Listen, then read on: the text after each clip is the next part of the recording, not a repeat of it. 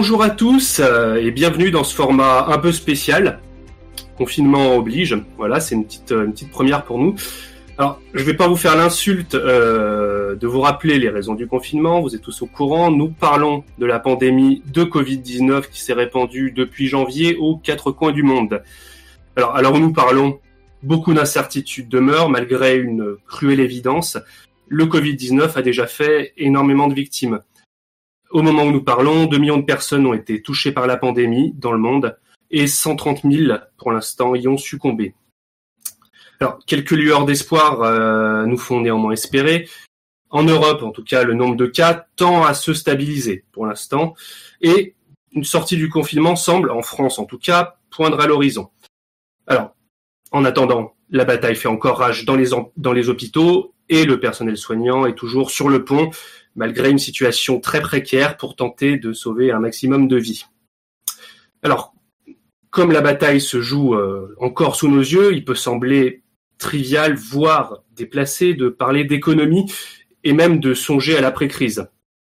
Pourtant, les conséquences économiques de cette crise sanitaire seront là, et elles seront graves.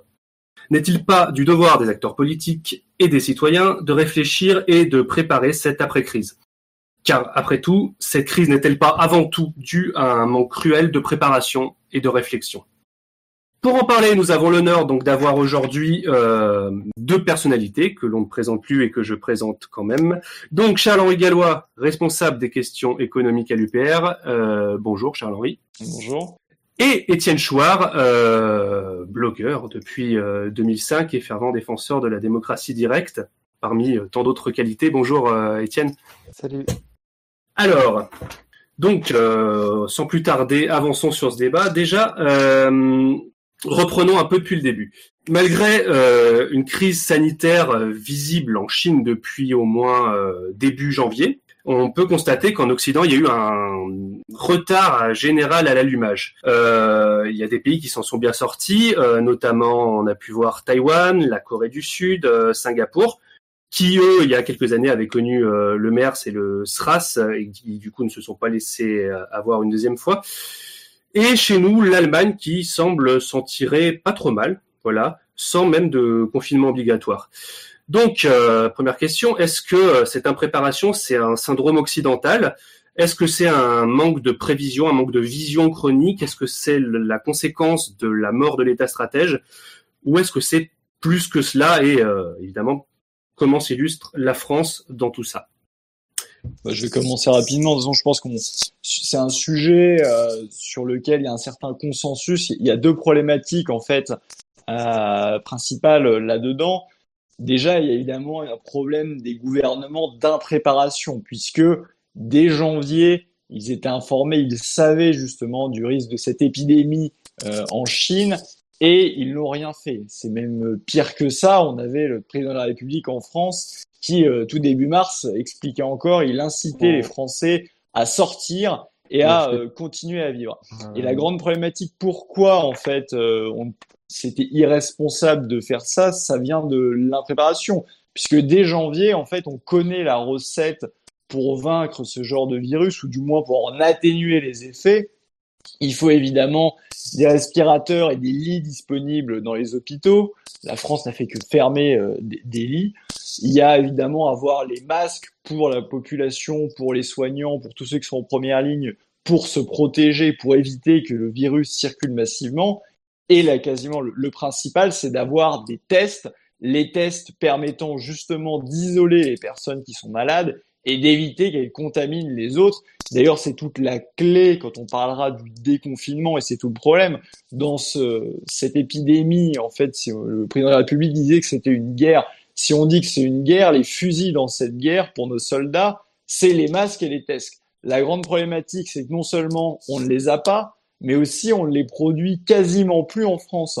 Donc la problématique qui se pose, c'est que ce n'était pas prévu, ce n'était pas préparé, et donc euh, la France, avec beaucoup de retard, mais comme d'autres pays, cela dit, a demandé massivement et a commandé à l'étranger des masques et des tests, mais tout le monde commandait en même temps. Donc on est dans une situation de pénurie, alors que si on avait gardé une production nationale, production nationale de masques, de tests, de respirateurs, même si on a Air Liquide par exemple produit euh, maintenant beaucoup plus massivement des, respirateurs, eh bien, on aurait été capable de réagir beaucoup plus vite et de quelque part de manière autonome malgré cette épidémie. Et évidemment, il y a le tabou euh, des frontières nationales qui rentrent là-dedans, puisqu'on sait que les pays qui ont bien réussi aussi ont coupé très rapidement les frontières nationales, puisque le président de la République avait beau dire que le, le virus n'avait pas de passeport, bah, le virus il circule bien, il circule à travers des personnes. Donc si dès janvier, la France, par exemple, avait interdit les vols de Chine d'arriver en France, avait fermé ses frontières, même chose quand l'épidémie a pris une tournure importante en Italie ou en Espagne, mais c'est exactement tout le contraire qui a eu lieu, puisque euh, euh, quand il y avait l'épidémie en Italie, la France a permis par exemple à 3000 Italiens fin février lors du match Lyon-Juve de venir à Lyon et donc potentiellement de contaminer au niveau de la région de Lyon.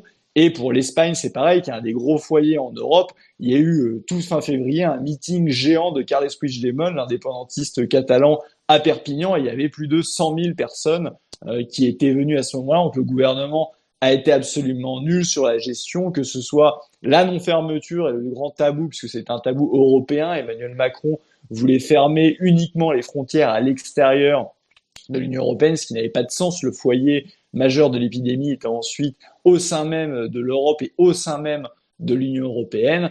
Tabou des frontières et impréparation quand on masque et quand on teste. Et c'est toute la problématique d'ailleurs du déconfinement, où quand Emmanuel Macron parle à partir du 11 mai de la réouverture des écoles, c'est complètement irresponsable puisque on sait très bien qu'on n'a pas les masques et les tests nécessaires. Emmanuel Macron a dit qu'on allait tester que les personnes qui ont des symptômes, mais c'est complètement stupide parce qu'on sait déjà que dans ce virus, il y a énormément de cas asymptomatiques, c'est-à-dire de personnes qui sont malades mais qui n'ont pas les symptômes du virus. Et ces gens-là, s'ils ne sont pas testés, ils vont continuer à circuler. Même chose pour les enfants, évidemment, les enfants ne sont pas eux-mêmes des personnes à risque contre cette maladie, mais ils font circuler le virus. Et donc le grand risque, si on déconfine sans avoir les armes que sont les masques et les tests, on risque tout simplement de relancer une deuxième vague et d'amener après un autre confinement, ce qui serait catastrophique d'un point de vue économique, quand bien même l'idée de déconfiner au plus vite est justement pour sauver l'économie. Si c'est fait sans les armes que sont les masques et les tests,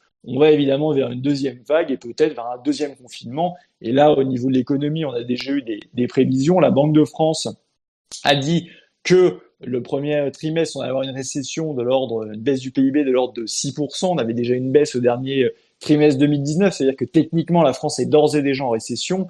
Mais le deuxième trimestre va être pire puisque l'économie va être à l'arrêt pendant deux mois quasiment sur le deuxième trimestre. Moi, je m'attends quasiment à 25% de baisse du PIB sur le deuxième trimestre et sur l'année, on pourrait avoir quelque chose comme 15% de baisse du PIB, ce qui est évidemment colossal et qui va amener une explosion des déficits publics, une explosion de l'endettement. Et ça, on aura l'occasion justement d'en parler au niveau de la France d'après, comment on pourrait faire face à ça, parce qu'on connaît très bien quelles vont être les recettes du gouvernement de l'Union européenne. Ça a déjà été annoncé. La Banque de France nous a dit que avec la hausse de l'endettement, il va falloir serrer la vis et faire de l'austérité. Bruno Le Maire l'a redit et l'Union européenne est exactement dans cette même logique.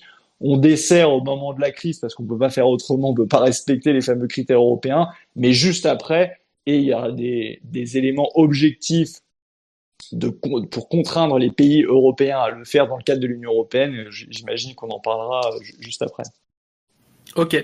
Euh, du coup, je vais laisser maintenant euh, Étienne Chouard répondre à ça et notamment euh, ce qui est très intéressant que tu, as, euh, tu amènes sur le terrain, c'est cette inquiétude d'une austérité renouvelée, notamment.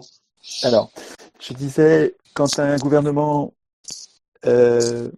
invoque la guerre, j'ai tous mes warnings qui s'allument parce que ce sont des techniques de gouvernement autoritaire que d'invoquer la guerre pour museler les oppositions depuis César, on sait ça, c'est une vieille affaire.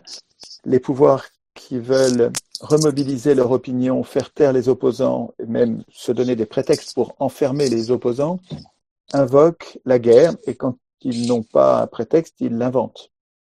Donc c'est une technique mafieuse en fait. Hein. la, technique des gouvernements, c'est la même technique que celle des mafias, de la mafia historique. C'est inquiéter ses victimes, donc les terroriser, euh, donc la mafia, elle, assassine la moitié de la famille sous les yeux de l'autre moitié. Et ensuite, c'est le même qui a terrorisé qui se présente comme le protecteur en échange de la docilité. Donc ça, c'est la technique de la mafia. C'est aussi la technique des gouvernements autoritaire.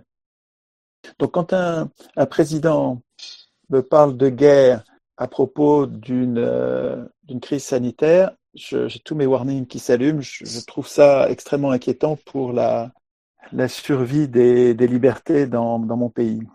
Euh, je ne sais pas si vous avez lu 1984, mais ça, c'est intéressant à lire. C'est un, un, roman qui est en fait un essai politique dans lequel on, on a un mode d'emploi de, du candidat à la tyrannie totalitaire.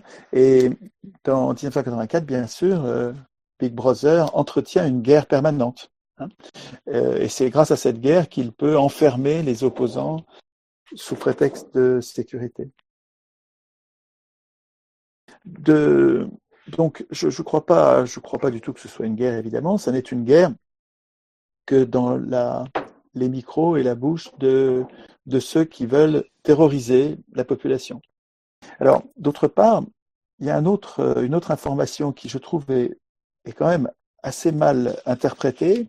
C'est le fait que le nombre de morts de cette crise est tout à fait minime. 130 000 morts pour la Terre depuis janvier, c'est infime par rapport aux 3 millions et demi de morts habituels par an en, en maladie respiratoire, euh, maladie infectieuse.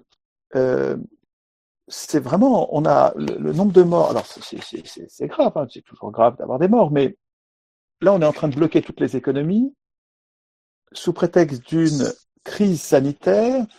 Or, quand on regarde les chiffres des crises sanitaires euh, sur les 10 ou 15 dernières années, euh, on a des crises sanitaires au moment de la canicule en 2003, on a des crises sanitaires.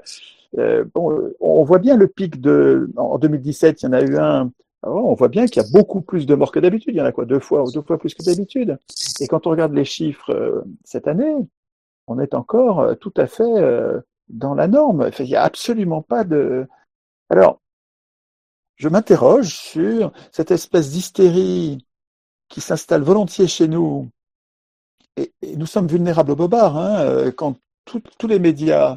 Je rappelle que tous ces médias sont des médias qui ont poussé Macron au pouvoir. Hein, donc c'est les médias du pouvoir. Hein, c'est un peu comme la Pravda dans l'Union européenne, dans l'Union européenne, l'URSS. Euh, L'URSS, il y avait un journal qui s'appelait La Vérité, la Pravda, et qui débitait les mensonges du pouvoir. Là, aujourd'hui, on a plusieurs journaux, mais qui sont détenus par neuf milliardaires. Je, je me méfie de l'information de ces, de, de ces médias parce que parce qu'ils sont pas indépendants et parce qu'ils ont un agenda qui n'est pas d'intérêt général. Et quand je les vois qui sont tous à regarder chaque mort au microscope et à nous faire un, roman euh, de terreur euh, sur les morts qui sont affreuses, les morts respiratoires, c'est toujours affreux. Il y en a tout le temps. Euh, il y en a tout le temps, pas seulement maintenant. Et il y en a beaucoup plus ailleurs dans le monde que chez nous. Donc, si vous voulez, il y a, je sais pas de la paranoïa, mais c'est de la méfiance. J'ai de la méfiance à la fois par rapport au gouvernement et par rapport aux médias.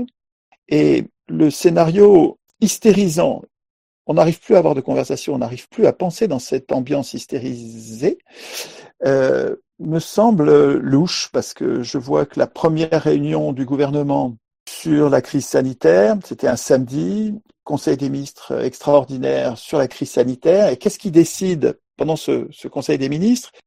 C'est de passer la réforme des retraites au 49.3. Je, je, ne crois pas un mot de ce que dit ce gouvernement ni de ce que disent ces médias. Et je trouve que la, la, l'enfermement général de la population est, est une mauvaise mesure. Euh, il faudrait cibler ceux qu'on qu'on protège des autres, c'est-à-dire qu'on qu'on met à l'écart, il faudrait mettre à l'écart les malades et pas tout le monde. Je, je suis inquiet sur la, la, l'évolution des libertés dans le pays. Je trouve que D'habitude, quand l'ambiance est à la guerre comme ça, on, euh, le gouvernement en arrive rapidement à enfermer les opposants, euh, les pacifistes par exemple, ceux qui veulent pas faire la guerre. Euh, on les enferme au nom de la, la sûreté nationale. Mais bon, c'est juste la tyrannie qui se met en place. Hein. Et quand on parle d'impréparation, j'ai l'impression que c'est plus grave que ça. Voilà, j'ai l'impression que c'est plus grave que simplement de l'incompétence. ça ressemble plus à quelque chose de criminel. Euh, de gravement, donc de, de, gravement contraire à l'intérêt général.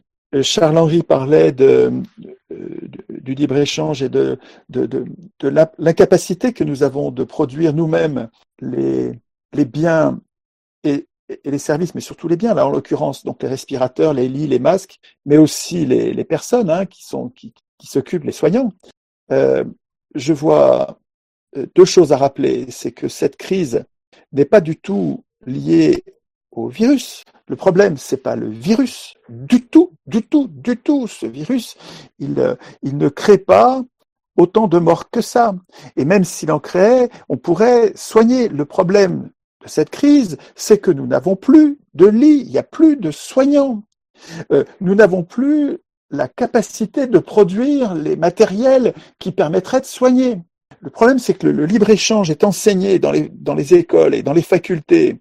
Le libre-échange est enseigné comme un dogme, une espèce de mantra. Mais c'est plus que stupide ou imbécile, c'est criminel là aussi. Le libre-échange est, est criminel. Le libre-échange a appauvri tous les pays qui l'ont appliqué. Il n'y a pas un pays qui se soit enrichi en appliquant le libre-échange. Le libre-échange, c'est une politique de multinationale qui, depuis la Compagnie des Indes, à l'époque de l'Empire euh, britannique, euh, était promue par les plus grands marchands.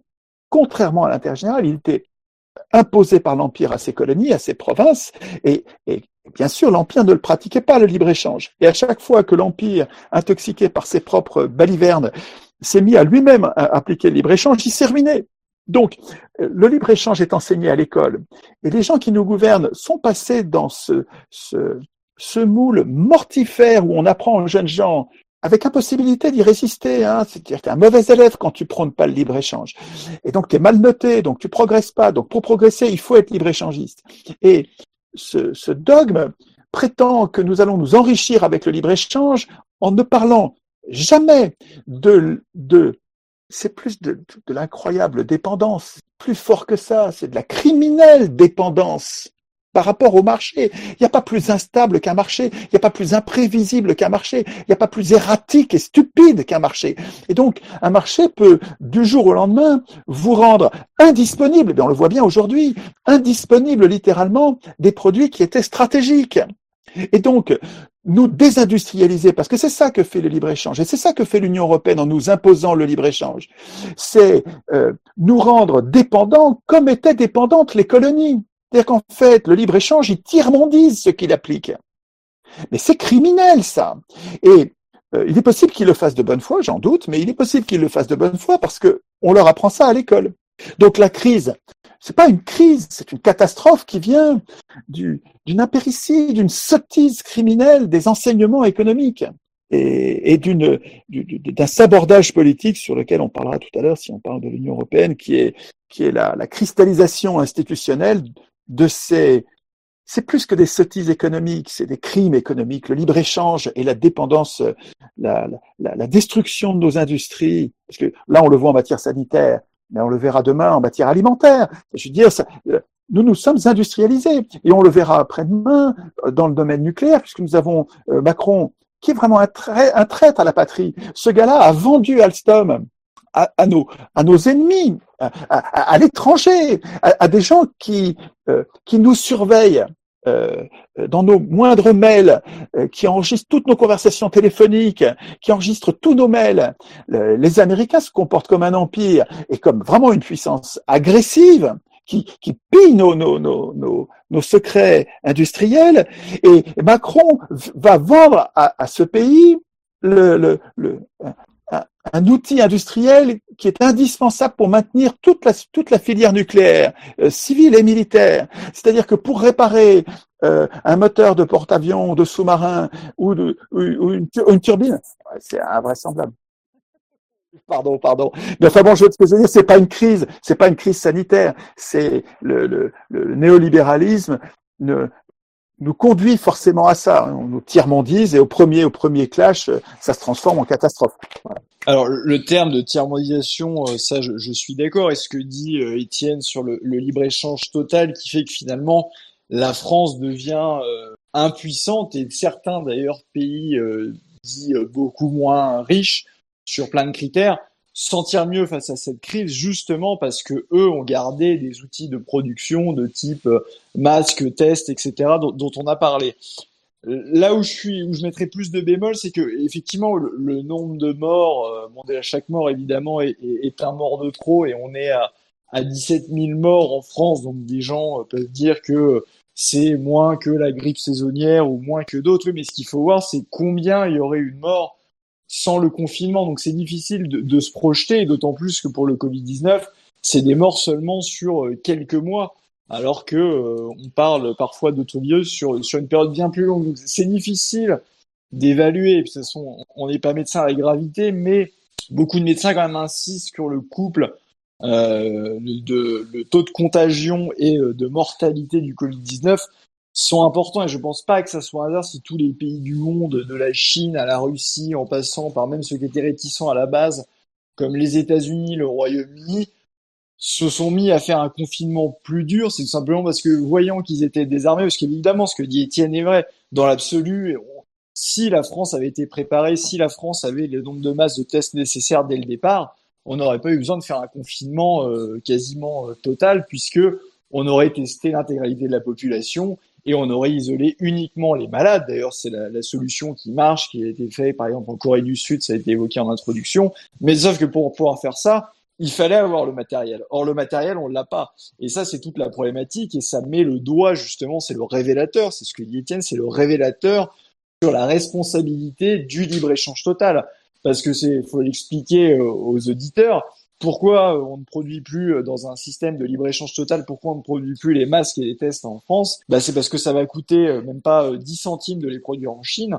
Je suis gentil quand je dis 10 centimes, mais ça coûtera beaucoup plus cher si on le fait en France. Donc si vous êtes dans un système de libre-échange total, vous imaginez que vous avez une, une entreprise en France de, de production de masques. Bah, comme vous êtes dans un système de libre-échange total, les autres entreprises peuvent aller justement importer leurs masques depuis la Chine sans droit de douane, sans quota ou rien, et ils vont vous vendre des masques beaucoup moins chers que ce que vous, pouvez produire en France. Et donc, si vous êtes une boîte française et que vous continuez à produire des masques en France, vous avez deux solutions. Soit vous mettez la clé sous la porte parce que vous, êtes face à une concurrence qui a des prix auxquels vous ne pouvez pas faire face, que votre coût de production est bien plus cher en France, soit vous faites pareil, ou soit vous faites pareil que vous importez depuis la Chine si vous voulez survivre. Et donc la grande problématique, c'est tant que vous êtes dans un système de libre échange total, c'est bien beau les belles promesses euh, qu'on a eues, mais ça s'est vite arrêté hein, de, de, Bruno Le Maire, d'Emmanuel Macron, qui nous expliquait qu'il allait falloir relocaliser une partie de l'emploi, voire nationaliser certaines entreprises. Mais ça, c'est le beau discours en temps de crise. La réalité, c'est comme j'ai dit, on revenir exactement au même système avant.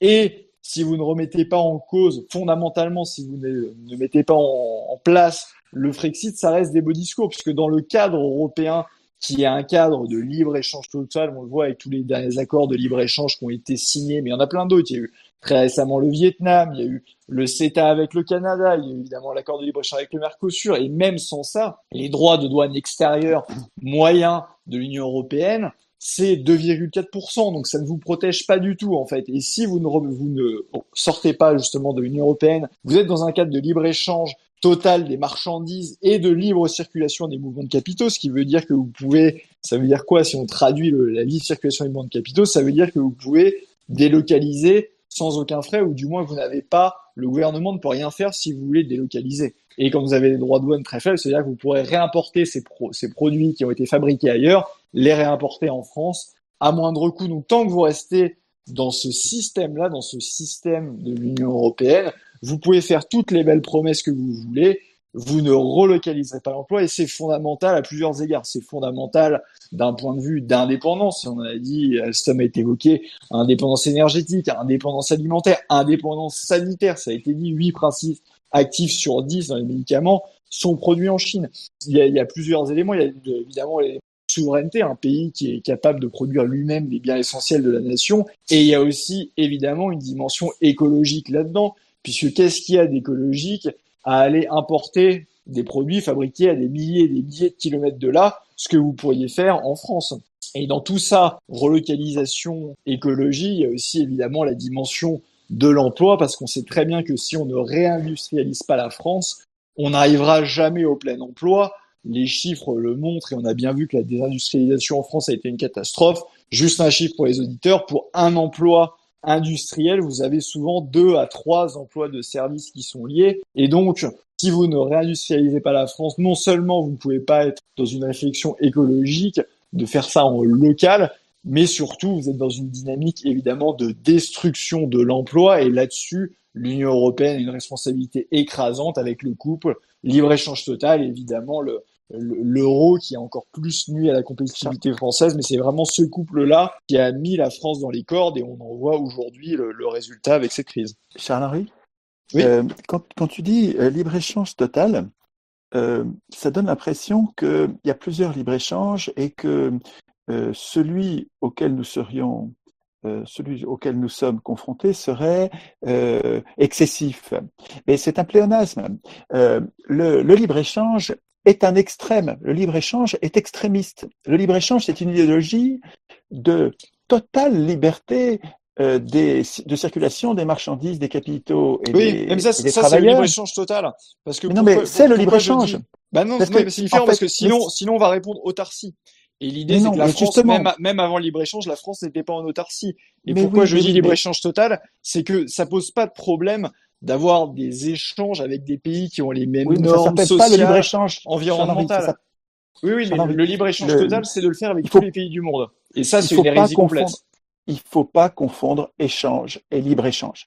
L'échange raisonnable avec les pays en concurrence loyale, ça s'appelle voilà. pas le libre-échange, ça s'appelle le protectionnisme. Le protectionnisme, c'est se mettre en concurrence avec des pays qui ont les mêmes conditions de production. Le, le, le libre-échange, c'est par construction. Il n'y a pas besoin de rajouter euh, intégral ou total. Le libre-échange, c'est un totalitarisme des marchés. C'est une, une volonté de liquidité totale, c'est-à-dire de, de, de, fluidité absolue sans plus aucune barrière. Les marchands ne veulent plus d'État dans leurs pattes. Donc c'est complètement contraire à oui, oui, général. La, non, la, la logique, euh, la logique est ça, mais comme dans le protectionnisme, il y a différents degrés. Mais le protectionnisme, ça n'est pas l'autarcie. Le protectionnisme, c'est entre le libre-échange et l'autarcie. C'est pour, c'est pour distinguer, parce que c'est le, le raccourci facile que vont faire tous les tous les euh, néolibéraux, c'est de dire donc vous voyez l'autarcie. Non, c'est justement c'est de montrer que l'hérésie totale, c'est d'avoir des échanges avec l'intégralité des pays du monde sans aucune barrière, sans aucune contrainte. C'est de dénoncer ça. En fait, c'est bien pour ça que j'insiste parce que le raccourci est trop facile et les adversaires le font euh, assez facilement de dire bah, dans ces cas-là, c'est l'autarcie. Donc effectivement, il y a toute une bataille sémantique, mais je préférais préciser. Euh, le, le, protectionnisme est la, la, la, la, politique économique modérée qui est entre les deux extrêmes, l'extrême aucun échange qui est l'autarcie et l'extrême dinguerie actuelle des, avec la liberté totale des marchands sur les marchés qui s'appelle le libre-échange. C'est pas un libre-échange, il n'y a pas de libre-échange modéré. Le libre-échange est une dinguerie d'origine. Alors, c'est comme le libéralisme, hein, c'est un mot qui est trompeur parce que libre-échange, on se dit libre c'est bien, échange c'est bien, et on, ne se rend pas compte que l'idéologie libre-échangiste, elle est extrémiste on peut pas dire qu'il y a un bon libre-échange. Euh, le, le, il y a un bon échange, ça s'appelle le oui, protectionnisme, c'est-à-dire qu'il faut, il faut protéger les échanges pour qu'ils aient lieu dans les meilleures conditions. Et ça, ça n'est pas l'autarcie. Entre deux extrêmes qui sont le libre-échange. Mais ce qui, ce qui est vraiment trompeur, il faut, faut, Enfin, à mon avis, il y a vraiment une, une, une armurerie intellectuelle à, à équiper chez, dans le cerveau des gens, chez, entre nous. C'est, il faut apprendre à repérer les bobards des, des, des, des, menteurs là. Quand ils se disent libéraux, alors qu'ils sont libéraux pour eux, esclavagistes pour les autres, le mot libéral, il est très séduisant, alors qu'en fait, il cache une horreur économique. Et le libre-échange, c'est pareil, c'est un mot qui est séduisant alors qu'il est complètement extrémiste. C'est un totalitarisme des marchés. Donc, quand tu dis libre-échange total, on dirait que tu voudrais sauver le libre-échange. À mon avis, c'est... Non, non, c'est-à-dire sauver l'échange, c'est de dire de, de sauver euh, l'échange parce que le, le, ah, évidemment que évidemment qu'on est on est contre l'autarcie et un pays finalement qui serait complètement autarcique favoriserait, ah, les, favoriserait les rentes en interne et ah bah justement scléroserait complètement l'économie. Donc c'est vraiment pour se distinguer de ça qu'est la caricature trop facile euh, qu'on fait à chaque personne qui justement remet en cause le libre échange. Oui, mais euh, Charles-Henri, excuse-moi d'insister. Euh, euh, assimiler le protectionnisme à l'autarcie, c'est aussi déplacé, c'est aussi gênant ensuite pour penser parce qu'on n'arrive plus à penser si on n'a pas les mots. Euh, ah mais c'est pas ce que je dis moi, hein. Euh, c'est pas ce que je dis moi, je, je réponds d'avance. Oui, c'est ce que disent les autres. Non, mais oui, mais si tu veux, ce serait aussi euh, trompeur que de, que de rapprocher de l'autre côté libre-échange et échange. Euh, protectionnisme et autarcie n'ont rien à voir et libre-échange et échange n'ont rien à voir non plus. Autarcie et libre-échange sont deux dingueries Et entre les deux, c'est le protectionnisme qui est astucieux, raisonnable, qui prévoit l'échange en, en, en, interdisant de faire n'importe quoi, en interdisant la concurrence déloyale. Oui. Ouais, ouais. Non, c'est sûr. Mais d'accord, mais il faut faire attention aux mots, parce qu'il y a des mots qui, quand on dit libre-échange total, ça veut dire qu'il y a un libre-échange qui n'est pas total et qui serait acceptable. Ça, à mon avis, euh, on cède, on cède sur un terrain euh, incroyablement dangereux. Le libre-échange est une folie. Ou, de cette question sémantique qui est très très intéressante. Euh, comment ce, ce libre-échange on, on l'abat entre guillemets, c'est-à-dire comment on récupère, comment on, on, remet des protections. Voilà. Quel est le mode d'emploi? Alors, de, Alors, de si, je, je, vais je, vais reprendre avant de, dessus. Pour, pour moi, en fait, ça, ça va de pair avec ce qu'on a dit, la nécessité de relocaliser, de réindustrialiser. Ça serait de la folie de mettre directement des barrières douanières élevées partout. Il faut faire évidemment filière par filière. Pourquoi faut pas tout mettre dans ce qu'on appelle d'ailleurs le protectionnisme intelligent? Pourquoi on va pas mettre des barrières douanières partout tout d'un coup? Parce qu'il y a tout un tas de chaînes de production qu'on ne fait plus du tout en France. Et donc, si on fait tout d'un coup sans stratégie de réindustrialisation préalable et sans mettre les capacités de production en France, ça veut dire qu'il n'y aura qu'un seul effet, ça va être d'augmenter le coût pour les consommateurs en France. Donc il va falloir le faire filière par filière parce que on va pas pouvoir réindustrialiser tout d'un coup, il faut le faire filière par filière. Là où on a des capacités de production qui sont d'ores et déjà là, on va mettre des barrières douanières élevées pour dissuader justement la concurrence déloyale vis-à-vis de tous les pays qui n'ont pas les mêmes normes sociales environnementales. Donc ça, on peut le faire déjà dès qu'on a les capacités de production qui sont pas en France. Mais pour les autres, toutes les capacités de production qu'on a plus en France, il va falloir par étapes, au fur et à mesure et filière par filière, plutôt que de le faire tout d'un coup, ce qui finalement ne reviendrait qu'à faire payer euh, le, le, français moyen in fine dans sa consommation. Donc il va y avoir toute une stratégie de le faire strate par strate, filière par filière, pour justement redonner à la France ses capacités de production dans tous les différents secteurs. Donc ça, je pense, c'est quelque chose qui est clé parce que on va directement faire les caricatures, en gros, vous voulez barricader la France, etc., ou faire payer les Français. Non, l'idée, c'est de le faire vraiment au fur et à mesure, justement, pour, euh, c'est ce qu'on appelle le protectionnisme intelligent, c'est de le faire à partir du moment où on a les capacités de production en France nécessaires, ou de le faire de façon graduée au moment où on, on reconquiert des capacités de production. Et là, à ce moment-là, on peut, pour protéger justement ces filières qu'on relance, mettre les barrières douanières. Il faut évidemment le faire que quand on a déjà les capacités. Alors du coup, je me permets, est-ce que c'est pas un peu un raisonnement circulaire, c'est-à-dire que, euh, par exemple, je prends l'exemple euh, des respirateurs. On n'a pas actuellement la capacité euh, de produire des respirateurs parce que il y a des ces capacités industrielles sont parties dans, dans des pays où c'était moins cher. Donc du coup, si on ne met pas une protection douanière, comment qu'est-ce qui nous empêchera en fait Qu'est-ce qui empêchera les les, euh, en gros, les industriels de continuer à ne pas produire en France. Est-ce qu'il faut de la planification étatique avant pour reconstruire un tissu industriel? Oui, il, faudra de toute façon un minimum de planification, mais surtout, alors les respirateurs, on en produit déjà en France, il y a notamment Air Liquide qui le fait, mais par exemple, typiquement, protectionnisme intelligent, c'est quoi? Là, on est en pleine période de crise, c'est pas pendant la crise où on va mettre des barrières douanières sur les masques, sur les tests, sur les respirateurs dont on a besoin et dont on soit on ne produit pas ou soit on ne produit pas assez en France. C'est juste après la crise, justement, où il faut, il faut à ce moment-là mettre des barrières douanières parce qu'on n'est pas dans une situation d'urgence. Et là, à ce moment-là, justement, mobiliser des capacités de production nationale pour le refaire en France. C'est vrai que je, je parle d'intelligence, c'est exactement l'exemple est très bon parce que si on mettait là aujourd'hui des barrières douanières massives pour les respirateurs, les masques ou les tests, bah c'est simple, comme on n'a pas les capacités de production en France, on ne les aurait pas ou alors on les paierait encore plus cher. Donc ça serait complètement absurde de faire ça. C'est vrai qu'il faut bien le faire de façon graduée. effectivement, ça passera par une planification étatique et justement un partenariat entre euh, l'État et euh, les entreprises privées qui veulent se lancer, ou si les entreprises privées qui ne veulent pas, ça devra se faire évidemment par l'État. Exactement. Ce qu'il faut, c'est, c'est, il faut lire euh, Frédéric List, hein, qui a écrit, sur le, qui, a, qui a expliqué les, les, vertus et les modalités du protectionnisme. Euh, si on veut réindustrialiser le pays, euh, les nouvelles industries puisque ça va être des nouvelles industries, puisqu'on les a laissées mourir. Euh, les nouvelles industries, donc c'est comme des enfants qu'il va falloir protéger, qu'il va falloir aider, ce qu'interdit absolument l'Union européenne. Donc il faut se foutre totalement de ce que dit l'Union européenne si on l'a pas encore quitté.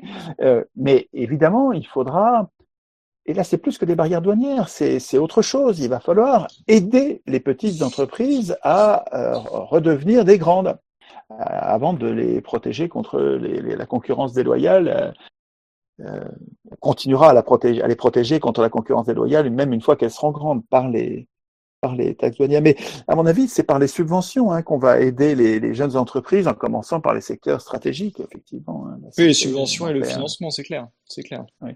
Et à mon avis, euh, un, un, un, mouvement politique qui parviendrait au pouvoir, il faut qu'on en parle après parce que je vois pas comment ça va se passer ça. Hein, euh, un, un, mouvement politique comme l'UPR qui arriverait au pouvoir devrait faire un référendum au tout départ pour euh, euh, prévenir les, les, gens que ça va être dur et pour avoir leur accord. C'est-à-dire que est-ce que vous êtes d'accord? Ça va euh, le, le, début de la réindustrialisation va pas être facile parce que on va plus avoir les téléphones à bon marché, les ordinateurs à bon marché, tous les produits high-tech là, on va plus avoir à bon marché.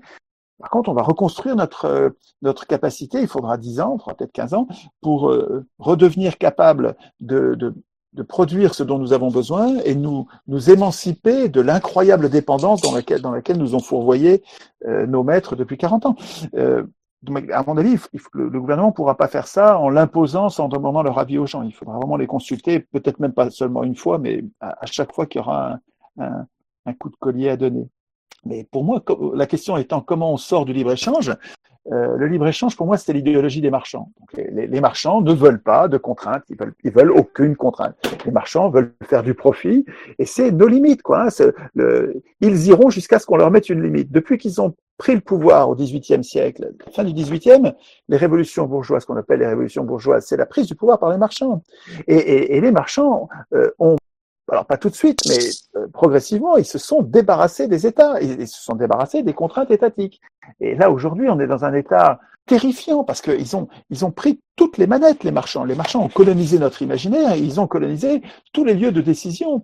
Euh, euh, donc, le libre-échange, c'est c'est leur idéologie chimiquement pure mais on ne pourra pas en sortir sans leur reprendre le pouvoir. Le problème, c'est qu'ils ont pris le pouvoir par l'élection. Et là, j'ai vraiment une question à poser à Charles-Henri, que je pose à l'UPR, c'est que je, euh, parce que le même, le même mouvement que moi je soutiens l'UPR depuis toujours, je trouve qu'il y a quelque chose de remarquable dans le travail que fait l'UPR contre l'Union européenne, un travail d'éducation populaire sur les méfaits, les méfaits gravissimes de, de, de l'Union européenne. Donc, je, je euh, je fais ce que je peux pour défendre ce mouvement, sans y être, parce que je trouve qu'il y a des, je, suis pas d'un parti politique, mais je, je trouve que c'est salutaire. Et par contre, le même mouvement, à la fois m'explique quand euh, euh, François Asselineau explique, et c'est rigoureux comme démonstration, que tous les médias ont été achetés par les plus riches et que la corrélation entre le passage dans ces médias et le résultat à l'élection est presque parfaite. Euh, il n'y a pas une ressemblance des courbes des résultats aux élections avec les courbes des passages dans les médias préalablement. C'est pas une ressemblance, c'est presque une identité de courbe, sauf pour les partis très militants où là on arrive à faire un peu mieux que les passages dans les médias, mais vraiment la proximité des courbes est, est, est terrible. C'est comme un, on sent qu'il y a là un piège. Les riches, en achetant les médias, se sont mis à l'abri de toute victoire populaire, c'est-à-dire qu'on va perdre toutes les élections. Et ça, François l'explique très bien. Alors comment ça se fait que ce même mouvement qui m'explique que on ne peut pas gagner l'élection si on n'a pas les médias avec nous, et il m'explique en même temps qu'il veut gagner l'élection. Euh, Charles-Henri là-dessus? Alors euh, là-dessus, de toute façon, en fait, c'est pour moi, il y a, y a, plein de motifs d'espoir. Premier motif d'espoir, c'est justement, enfin, il y en a même deux récemment. Il y a la victoire au référendum de 2005, il y avait 80%, plus de 80% du temps de parole dans les médias qui étaient pour les partisans de, de du, du, traité, euh, enfin de la Constitution européenne, et ils ont perdu malgré ça. Il y a le référendum sur le Brexit, où même si euh, le débat était bien plus équilibré euh, qu'en France dans les médias britanniques, il y avait quand même une majorité des médias, surtout les médias audiovisuels, qui faisaient campagne contre le Brexit et le Brexit a gagné. Et surtout, il y a un aspect générationnel le corps électoral en France est relativement âgé, mais quand on regarde, et ça c'est ces motifs d'espoir, les, les jeunes générations regardent de moins en moins la télé et les gens se renseignent de plus en plus par Internet. Et donc ça veut dire quoi? Ça veut dire que le poids des grands médias va mécaniquement s'éroder au cours du temps et après, tous les passages de façon médiatique qu'on peut avoir, il n'empêche que ces passages-là, ce qu'il faut faire, c'est les réussir le mieux possible et entre guillemets marquer les gens, même si on connaît l'impact du temps de parole et surtout du temps d'antenne, parce que les gens regardent de moins en moins les questions politiques et autres, et des fois ils vont voter selon s'ils entendent des commentaires d'un tel ou un tel, et dans ces commentaires-là, l'UPR n'existe pas. Donc euh, il va falloir vraiment continuer évidemment d'investir euh, Internet et de faire nous-mêmes, c'est l'idée d'ailleurs de, de faire des vidéos comme on fait massivement sur Internet pour essayer de toucher cet autre public-là et d'essayer de gagner, entre autres grâce à Internet. Il faut d'ailleurs savoir que même en soi, normalement, il y a de telles barrières politiques pour créer un parti politique en France. L'UPR, c'est quelque chose qui n'aurait même pas dû avoir lieu. C'est-à-dire qu'il n'y a aucun parti nouveau créé en France qui est cette taille-là ou qui est réussi, qui n'avait pas auparavant d'appui euh, politique. Quand je dis politique, c'est l'émanation d'un ancien parti politique. C'est d'appui médiatique ou financier. C'est le cas, par exemple, d'En Marche avec, euh, avec euh, Emmanuel Macron. Donc, c'est déjà une anomalie en soi. Et ça, ça a été rendu possible grâce à Internet. Et je pense que, de toute façon, il faut pas désespérer. Sinon, on dit que on baisse les bras et puis qu'on attend de voir et que rien n'arrivera. Je pense qu'il faut continuer, que Internet est un espoir de taille et le référendum de 2005 ou le référendum sur le Brexit, la victoire du Brexit Party aux élections européennes au Royaume-Uni, sont là pour montrer qu'il y a des motifs d'espoir et de toute façon on peut toujours faire mieux et c'est en s'améliorant malgré les médias et malgré le temps-parole dans les médias qu'on arrivera justement à, à, faire quelque chose et à faire changer les mentalités. Et aussi il n'y a pas que les médias, il y a les événements qui donnent ou non raison. Et moi je pense que le Brexit sera mine de rien un déclencheur parce que ce sera une réussite. Je pense que le Brexit sera une réussite. Et ça, mine de rien, ça va amener à tous les pays qui restent dans l'Union européenne à se poser des questions. On n'est pas à l'abri d'un Italexit non plus parce que le pays est de plus en plus eurosceptique. Et donc, quand il y a des modèles, c'est très différent. Quand on est... Avant, il n'y avait aucun pays qui était sorti de l'Union européenne. Et donc, quand on expliquait aux gens qu'il fallait en sortir, les gens euh, nous prenaient complètement pour des dingues, etc. Mais là, un pays, un grand pays comme le Royaume-Uni qui sort, et en plus qui s'en sortira bien, je pense que ça sera, malgré les médias, justement, déjà un exemple à suivre et que ça donnera des idées à beaucoup de pays et je l'espère évidemment à la France et aux Français. Et tu parlais des, euh, des événements euh, qui pourraient justement renverser la situation. Est-ce que tu penses que ce qu'on vit actuellement, en faisant ressortir de manière crue et évidente aux yeux de tous euh, les manquements on a parlé tout à l'heure de tiers-mondisation, voilà, les manquements des infrastructures françaises notamment, mais aussi dans toute l'Europe. Est-ce que tu penses que ça peut être un pivot dans l'opinion euh, européenne? Oui, on voit déjà les, sondages en France, les gens ont, des envies justement de relocalisation, et là on va rentrer dans le dur, parce qu'après la crise, si jamais, mais je crois pas beaucoup dans ce gouvernement, si jamais le gouvernement veut le faire, on va directement se heurter aux contraintes européennes. Et donc ça, ça sera un révélateur pour les gens, mais le pays pour lequel j'ai le plus d'espoir d'une sortie à court terme, c'est l'Italie parce que les Italiens ont bien vu, les Italiens ont été complètement abandonnés par l'Union européenne et donc ils se sont rendus compte qu'ils sont appelés à l'aide. Il n'y a pas un pays européen qui les a aidés. Même l'Allemagne interdit à l'époque les exportations vers les autres pays. Personne les a aidés. Qui sont venus les aider? C'était la Chine, la Russie, Venezuela, Cuba. Et surtout, les Italiens, là, vont être dans le dur financièrement. Donc, on peut, j'ai écrit un article là-dessus, enfin, j'ai coécrit avec Alexandra Phillips du Brexit Party un article sur le fait que le Covid-19 pourrait amener l'éclatement de la zone euro. Et l'épicentre de cet éclatement, ça serait l'Italie, parce que l'Italie va arriver avec une dette à la fin de l'année qui va dépasser les 150%. Et donc, théoriquement, ce qui va se passer, c'est que son taux d'emprunt est censé augmenter fortement. Et ce qui va se passer, c'est qu'il aura le choix entre deux choses. C'est-à-dire, soit il va utiliser le MES, le mécanisme européen de stabilité, mais s'il fait ça, c'est exactement ce qui est arrivé à la Grèce avec les prêts successifs euh, de l'ancêtre du MES en 2010, mais après du MES en 2012 et 2015, il y avait pour 289 milliards de prêts. Mais en face de ça, c'est pas juste un prêt via le fonds de garantie du MES qui amène des taux d'intérêt réduits par rapport à ce que l'État seul pourrait obtenir. En face de ça, ça amène une mise sous tutelle totale des politiques économiques et sociales du pays. Alors il y a déjà évidemment une mise sous tutelle qui existe via les GOP, les grandes orientations des politiques économiques, mais au moins dans les GOP, il y a l'illusion, le gouvernement amène son budget à l'Union européenne, un peu comme l'élève qui amène sa copie au maître, et là, l'Union européenne va lui faire fameuse recommandation et va lui demander des modifications là ou là. Avec le MES, c'est encore plus simple. L'élève amène pas sa copie au maître. le maître donne directement la copie à l'élève et lui dit ton budget c'est ça et c'est ça que tu vas appliquer. Et donc l'Italie aura ce choix cornélien qui va être soit on prend le MES pour pouvoir continuer à se financer et auquel cas on devient un pays en mise en esclavage, exactement comme ce qui a eu en Grèce, ou alors on reprend en main pour avoir des prêts on reprend en main notre souveraineté monétaire, on reprend la lire et notre banque centrale, la banque centrale d'Italie, va financer directement le gouvernement justement pour éviter des, euh, des taux d'emprunt prohibitifs. Et donc ça, ça va être la, la vraie clé, ça va être le dilemme qu'il va y avoir en Italie, où, euh, où la reprendre justement la lire et reprendre sa souveraineté monétaire avec la banque centrale italienne qui financera directement le gouvernement italien, voire via des avances pour, pour éviter de payer des taux d'emprunt prohibitifs. Et donc, ça va être ce choix-là qui va se poser. Je disais que euh, le gouvernement actuel, qui est une alliance entre le mouvement 5 étoiles et, euh, et le Parti démocrate, Parti démocrate qui est très pro-européen.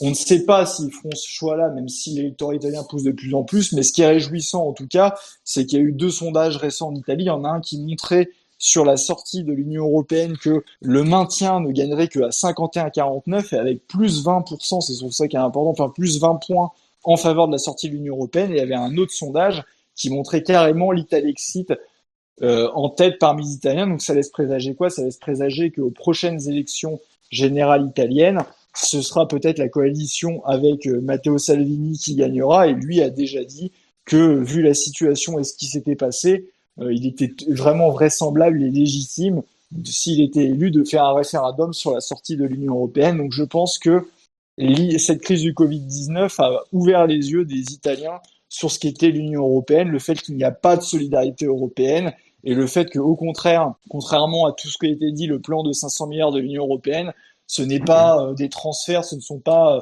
des dons, ce n'est pas de l'aide, ce sont des prêts qui vont être soit une mise sous tutelle ou soit des prêts qu'il faudra rembourser. Et ça, les Italiens commencent à en être conscients et c'est, on peut, on peut s'en réjouir euh, sur le, sur le continent et en France. Charles-Henri, Charles-Henri, est-ce que tu peux euh, pointer dans les GOPÉ euh, les paragraphes, les lignes, les numéros, les années où l'Union européenne nous impose de détruire des lits chaque année? C'est écrit comment C'est dit comment dans les GOP, dans les dernières les plus récentes? dans, les GOP les plus récentes, à chaque fois, évidemment, ils mettent pas texto au niveau des lignes, mais ils mettent à chaque fois, chaque année, ils nous disent qu'il faut réduire les dépenses publiques. Et évidemment, pour réduire les dépenses publiques, ça, ils le disent pas forcément dedans, c'est plus dans le préambule qu'il faut aller lire. Il dit à chaque fois ce qui est vrai, étant donné que les dépenses de l'État en pourcentage du PIB ont plutôt diminué sur 20 ans, les dépenses des collectivités locales ont un peu augmenté, mais c'est un peu un, un, jeu de bascule entre État et collectivités locales avec la décentralisation, mais c'est grosso modo assez linéaire sur 20 ans. Et qu'est-ce qui a augmenté? C'est les dépenses sociales. Dépenses sociales parce que bah, dépenses de santé, dépenses de retraite, comme on a plus de personnes âgées, c'est logique que ces dépenses publiques augmentent. C'est les dépenses sociales. Et l'Union européenne explique que pour baisser les dépenses publiques en France, il va falloir baisser les dépenses sociales. Et là, il pointe effectivement beaucoup plus précisément les retraites, la fameuse réforme des retraites qui a eu lieu, et évidemment la santé. Et quand on dit la santé, c'est euh, en particulier justement les hôpitaux publics qui sont de plus en plus gérés comme des entreprises privées et qu'il faut faire des économies et des économies pour pouvoir euh, les faire tourner. C'est exactement ce qui a eu lieu, puisque le nombre de lits en 20 ans en France, je crois, on a diminué quelque chose comme 45 000 lits. Et si on regarde en Italie, c'est exactement la même chose. Il y a des courbes où on voit que sur 20 ans, le nombre de lits par habitant s'est effondré. C'est par 10. Voilà, Il en reste 1 sur 10, c'est fou. C'est fou. Ça, c'est, alors, je sais pas si c'est, j'ai pas ce, ce, chiffre de 1 sur 10, donc euh, je te fais depuis 75, dessus, mais moi depuis 75, depuis 75. En tout cas, voilà, ça s'est, ça s'est littéralement effondré en France et en Italie. Et donc ça, c'est directement lié, disons, au GOPÉ, en sachant que les GOPÉ, au début, n'avaient qu'un caractère, comme c'est dit, de recommandation, mais à partir du TSCG, justement, de 2012, il y a entre autres un règlement européen qui le dit, ce n'était plus seulement des recommandations, et n'était plus seulement la carotte, il y a eu le bâton derrière, et le bâton, ça a été de dire que si ces grandes orientations des politiques économiques ne sont pas mises en œuvre, il y a une amende possible du, euh, du gouvernement en question, en l'occurrence le français, de 0,2% du PIB, donc c'est énorme pour la France, c'est 4,6 euh, euh, milliards d'euros. Et d'ailleurs, c'est pourquoi que les GOPÉ, des fois, les gouvernements traînent un peu des pieds, un ou deux ans pour les appliquer, mais ils finissent toujours par être appliqués.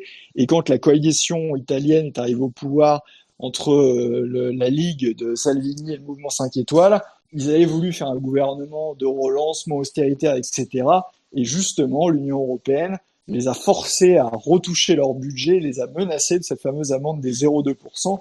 Donc, contrairement à ce que disent des fois certaines personnes, les GOP finissent justement à chaque fois par s'appliquer. Donc, soit vous acceptez ce cadre européen, ou soit vous vous en soustrayez. Pour s'en soustraire, il n'y a pas 36 solutions. Ça passe évidemment par, euh, par une sortie euh, finale des traités, donc un Frexit. Charles-Henri, quand tout à l'heure tu as dit euh, l'Italie devrait sortir de l'euro et sa banque centrale pourrait financer directement le gouvernement. C'est ce que fait le Royaume-Uni d'ailleurs en ce moment. Ouais. Et alors, c'est quelque chose qui a, c'est un sujet que j'aimerais bien qu'on évoque, si tu veux bien, tous les deux sur le sur le ce que ferait la France euh, dans, Est-ce que est-ce que je peux me permettre d'introduire ce, euh, ce ce sujet via le via l'impact économique de la crise? Et on parle de ce. Ça, oui, ça, peut être ça fera une bonne transition avec le Royaume-Uni, parce que c'est exactement ce que fait le Royaume-Uni pour amortir la crise et pour financer les dépenses additionnelles. Le Royaume-Uni, euh, la, Banque centrale, euh, la Banque euh, d'Angleterre financer directement le gouvernement pour toutes les dépenses qui ont qui ont trait au Covid-19 sans passer par les marchés financiers et on pourrait expliquer pourquoi c'est une une méthode qui est bien plus vertueuse que les, les quantitative easing que font que font par exemple la Banque centrale européenne et d'autres banques centrales. Oui, parce que là pour résumer, résumons ce qui se passe. On a une économie qui est à l'arrêt pendant un mois, deux mois, tu l'as dit, c'est peut-être 6 15 points de PIB qui qui vont qui vont disparaître dans dans l'année. Euh, du coup, il n'y a pas beaucoup de choix, c'est-à-dire que euh, soit on laisse toutes les entreprises euh, qui faire faillite, et je pense que personne aujourd'hui n'envisage sérieusement cette, cette solution. du coup, il faut, il faut en gros payer l'addition, il faut aller sauver ces entreprises. Et la vraie question est de savoir du coup qui va payer l'addition finale? Est-ce que l'État va du coup financer les entreprises? Est-ce que c'est ensuite eh bien, la Banque centrale européenne qui, euh, par via du quantitative easing, va euh, refinancer les États et en gros faire euh, marcher la planche à billets européenne. Est-ce que c'est une solution qui fait l'unanimité en Europe? Est-ce qu'il n'y a pas des pays, je pense notamment à l'Allemagne, qui qui s'opposent à, cette idée-là? Et du coup, est-ce qu'on n'est pas finalement au bord d'un effondrement de l'euro? Il y a plusieurs questions là-dedans parce que euh, le, disons que la, le fait de, des dépenses supplémentaires, faut pas croire que les mesures actuelles du gouvernement vont prévenir des faillites. Il va quand même y avoir des faillites parce que les mesures actuelles, c'est quoi? C'est euh, oui, euh, financement du, du chômage partiel par l'État, mais pour ce qui est du reste, il y a d'autres dépenses courantes que peuvent avoir que les entreprises hors, hors salariés. L'entreprise n'a pas que des coûts salariaux et donc ces entreprises continuent à avoir des coûts sans activité en face. Et ce qu'assure le gouvernement, c'est de garantir des prêts aux entreprises, mais les prêts doivent bien être remboursés après, et il y a plein d'entreprises qui vont finir par mettre quand même la clé sous la porte, malgré les mesures. Après, il y a la question du, du financement de ces mesures. Il y a deux options, grosso modo. Est-ce que fait, euh, en plus du MES dont on a parlé, euh, et, euh, et d'autres fonds qui sont payés sur budget européen, mais sur budget européen, c'est de l'argent des contributeurs nets, et donc de la France et de l'Italie, entre autres, il y a la politique de la BCE pour essayer de faire baisser justement les taux, et dont les taux italiens dont je parlais, qui est la politique de quantitative easing. Mais pourquoi c'est complètement stupide le quantitative easing? Parce que les banques centrales achètent sur le marché secondaire des euh, émissions euh, des États qui avaient déjà été achetées avant par des banques commerciales. Donc c'est-à-dire que cet argent finalement, il n'est pas donné directement aux États. Voilà, il est donné euh, il, fait, il, fait, baisser les taux d'intérêt en rachetant des euh, obligations d'État aux banques. Et les banques, qu'est-ce qu'elles font quand vous avez une économie qui est à l'arrêt, des entreprises qui sont à deux doigts de la faillite? Elles va pas, elles vont pas prêter massivement de l'argent aux entreprises ou à part là un petit peu comme ils sont garantis en se disant que quoi qu'il arrive, sinon l'État paiera. Mais ce qui va se passer, c'est que cet argent-là va aller sur les marchés d'actifs les plus rentables, donc les marchés boursiers, marchés immobiliers, ce que vous voulez. Mais disons que ça va pas aller forcément directement dans l'économie réelle, c'est même rarement le cas, comme on l'a vu avec tous les quantitative easing passés. Et la solution britannique, qui est beaucoup plus intéressante et beaucoup plus sensée, la Banque d'Angleterre, il y a un accord avec le Trésor britannique, la Banque d'Angleterre a expliqué qu'ils allaient financer directement toutes les mesures qui avaient lieu, qui avaient trait au Covid-19.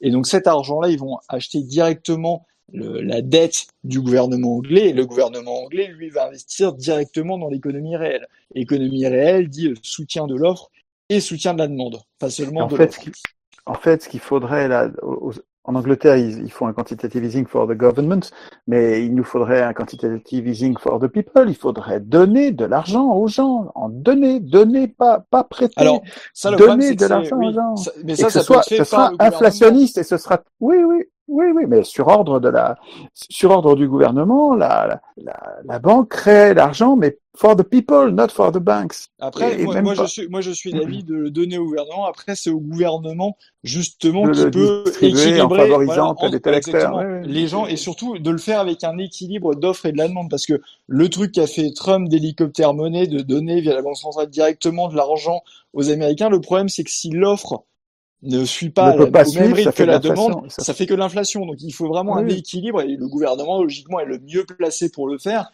Et donc un financement direct, ce que fait la Banque d'Angleterre, je pense, c'est ce que devrait faire un gouvernement français justement indépendant qui est sorti de l'euro. Typiquement, toutes les mesures qui, ont, qui sont pour le Covid-19 pourraient être financées directement de la Banque de France à l'État et c'est ce qui serait beaucoup plus vertueux que de, de faire un énième quantitative easing qui a montré que ça ne servait à rien quand il y a une relance de l'économie réelle. C'est le contraire, ça fait exploser euh, les marchés d'actions et, la spéculation euh, sur, les, marchés euh, d'actifs.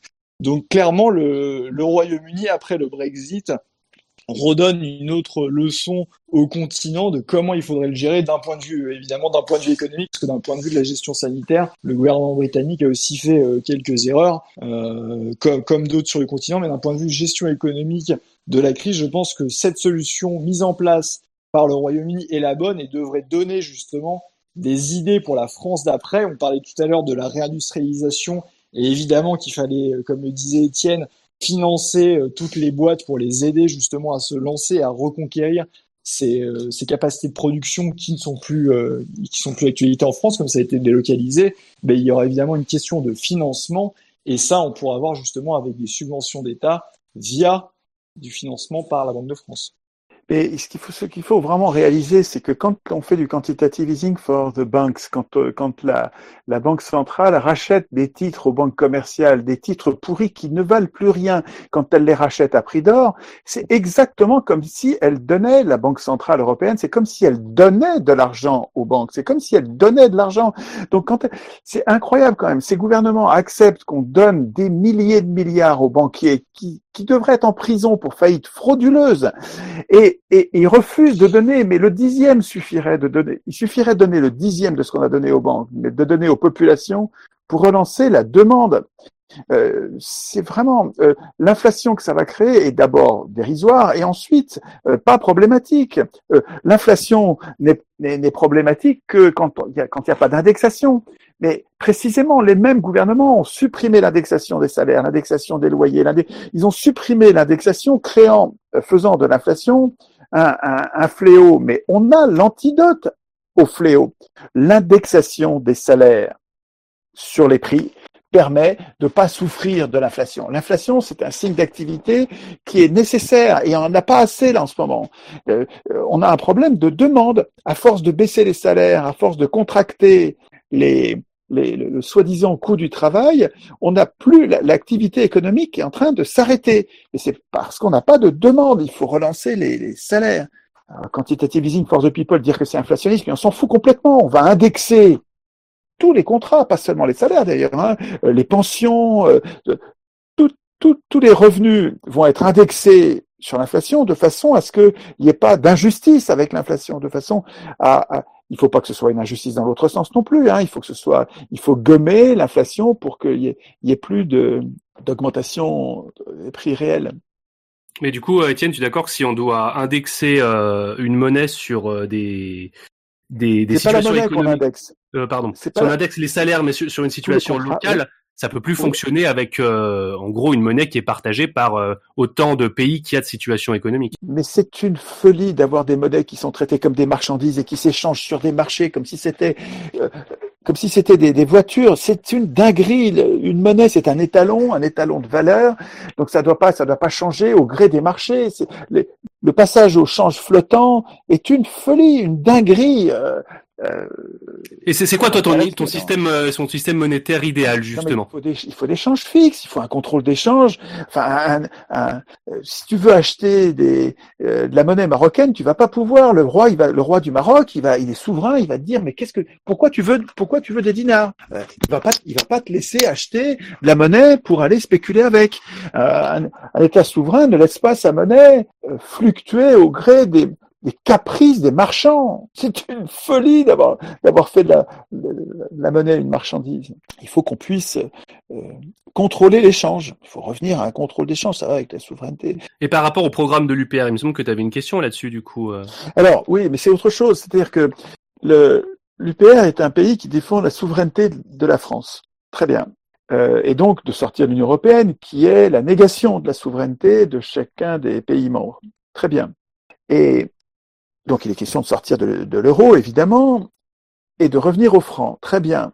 Et quand j'entends Vincent Brousseau, qui est le monsieur Monet du, mouvement, euh, me dire mais il n'est pas question de rendre à la Banque centrale française le pouvoir de création monétaire, j'ai plein de warnings qui s'allument et je dis je voudrais parler à, à François Asselineau, à Vincent Brousseau, je voudrais leur parler pour leur poser la question comment est-ce que vous allez faire un pays souverain si vous laissez la création monétaire aux banques privées, euh, euh, on sera sorti de la prison européenne, mais on sera encore dans la prison française, la prison nationale, l'abandon de souveraineté qui a été pour Napoléon le, fait de construire la Banque de, France comme un, outil privé au, profit des 200 familles qui se sont goinfrées avec jusqu'à la deuxième guerre mondiale.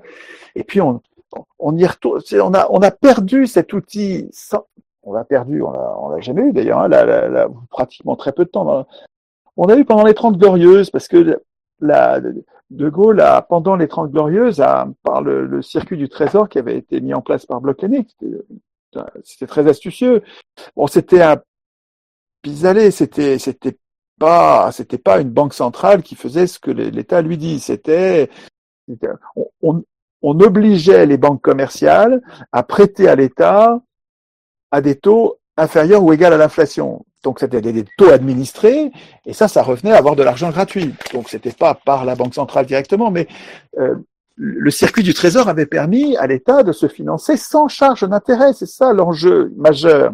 Et quand Vincent me dit, alors finalement on a réussi à se parler, c'était pas en public, je voulais pas que ce en public, mais donc on s'est parlé, on s'est parlé pendant plus de trois heures. Hein et ça lui hérissait les cheveux sur la tête de penser que je, réclamais que la Banque centrale devienne un outil de la puissance publique. Que, alors disait, vous voulez fusionner, alors vous voulez fusionner la, Banque centrale avec l'État. Oui, oui, oui, ben, je veux que l'État soit sous contrôle citoyen, mais j'ai besoin que la Banque centrale soit capable, soit, soit un outil souverain pour financer les projets du gouvernement.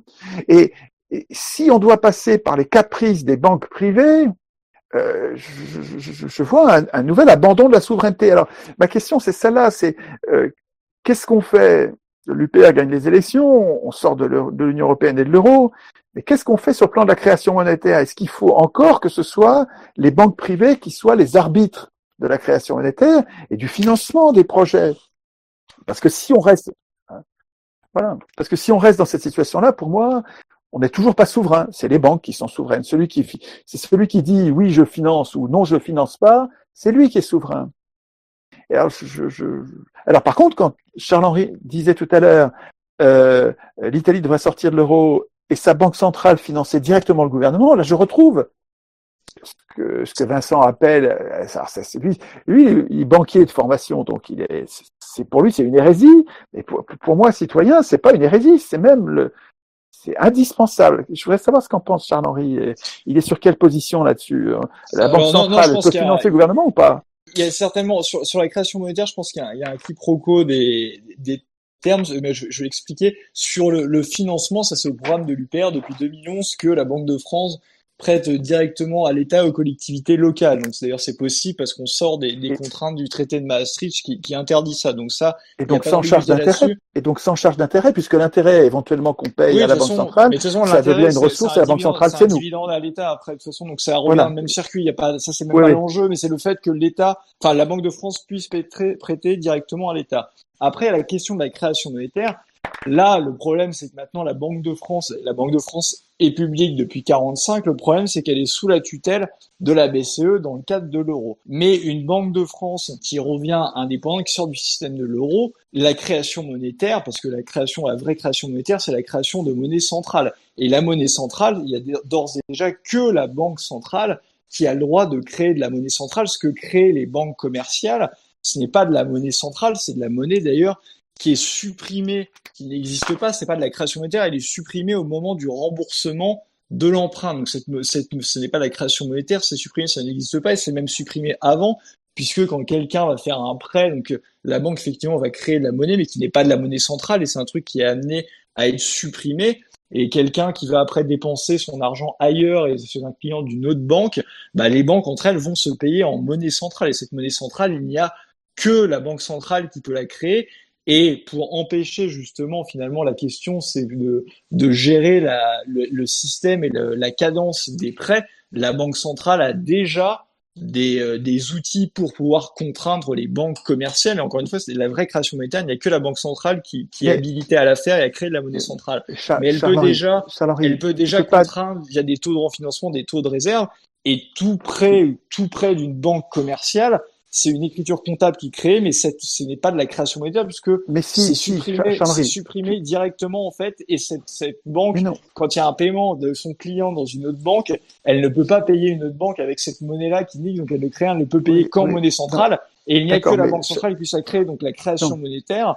C'est déjà la banque centrale qui la détient et la banque centrale, non, de toute façon, a les moyens de contraindre justement pour qu'il y ait plus ou moins de prêts et plus ou moins de lignes comptables qui sont supprimées. Charles-Henri, il y a une erreur, excuse-moi. Je vais, je vais insister, là, je vais insister. Euh, tu peux pas dire que la création monétaire est le monopole déjà de la Banque centrale sous prétexte qu'elle est la seule à créer de la monnaie centrale, et que et que et que finalement les, les, les banques commerciales créent autre chose qui n'est pas de la monnaie. Tu peux pas dire ça. Bah si, d'ailleurs c'est euh, supprimé. Mais non, ce qui n'est pas le cas de la monnaie centrale. non, mais c'est pas c'est pas parce que c'est supprimé que c'est pas de la monnaie. Le, ce que prête ce que prête ce que te prête la BNP Enfin, elle te le prête pas d'ailleurs, elle, te fait crédit. Parce que quand, quand on prête, on se dessaisit de, de ce qu'on prête. Alors que là, quand les banques commerciales nous prêtent de l'argent, elles prêtent rien, elles se dessaisissent pas. Elles créent la monnaie euh, au moment du prêt et elles la détruisent au moment du remboursement. Mais ça te permet pas. Mais bien sûr que si. Il y a création monétaire et il y a destruction monétaire. Et ce, ce processus-là, ça devrait être l'État qui le fait. Il n'y a aucune raison que ce soit les, les banques privées, parce que l'enjeu, Charles-Henri, c'est le seigneuriage. Euh, tu peux pas dire que la monnaie que nous utilisons tous les jours, c'est pas de la monnaie. 90% tu m'entends 90, même 93, suivant la façon dont on fait les calculs. Non, mais il n'y a, pas que les billets. 90... Il y a pas que non, non, je te parle pas des billets. Non, non, je te parle de l'argent sur les comptes. Je te parle de l'argent sur les comptes. La, la, monnaie que nous utilisons, 90% de la monnaie que nous utilisons, c'est de la monnaie euh, créée par les crédits.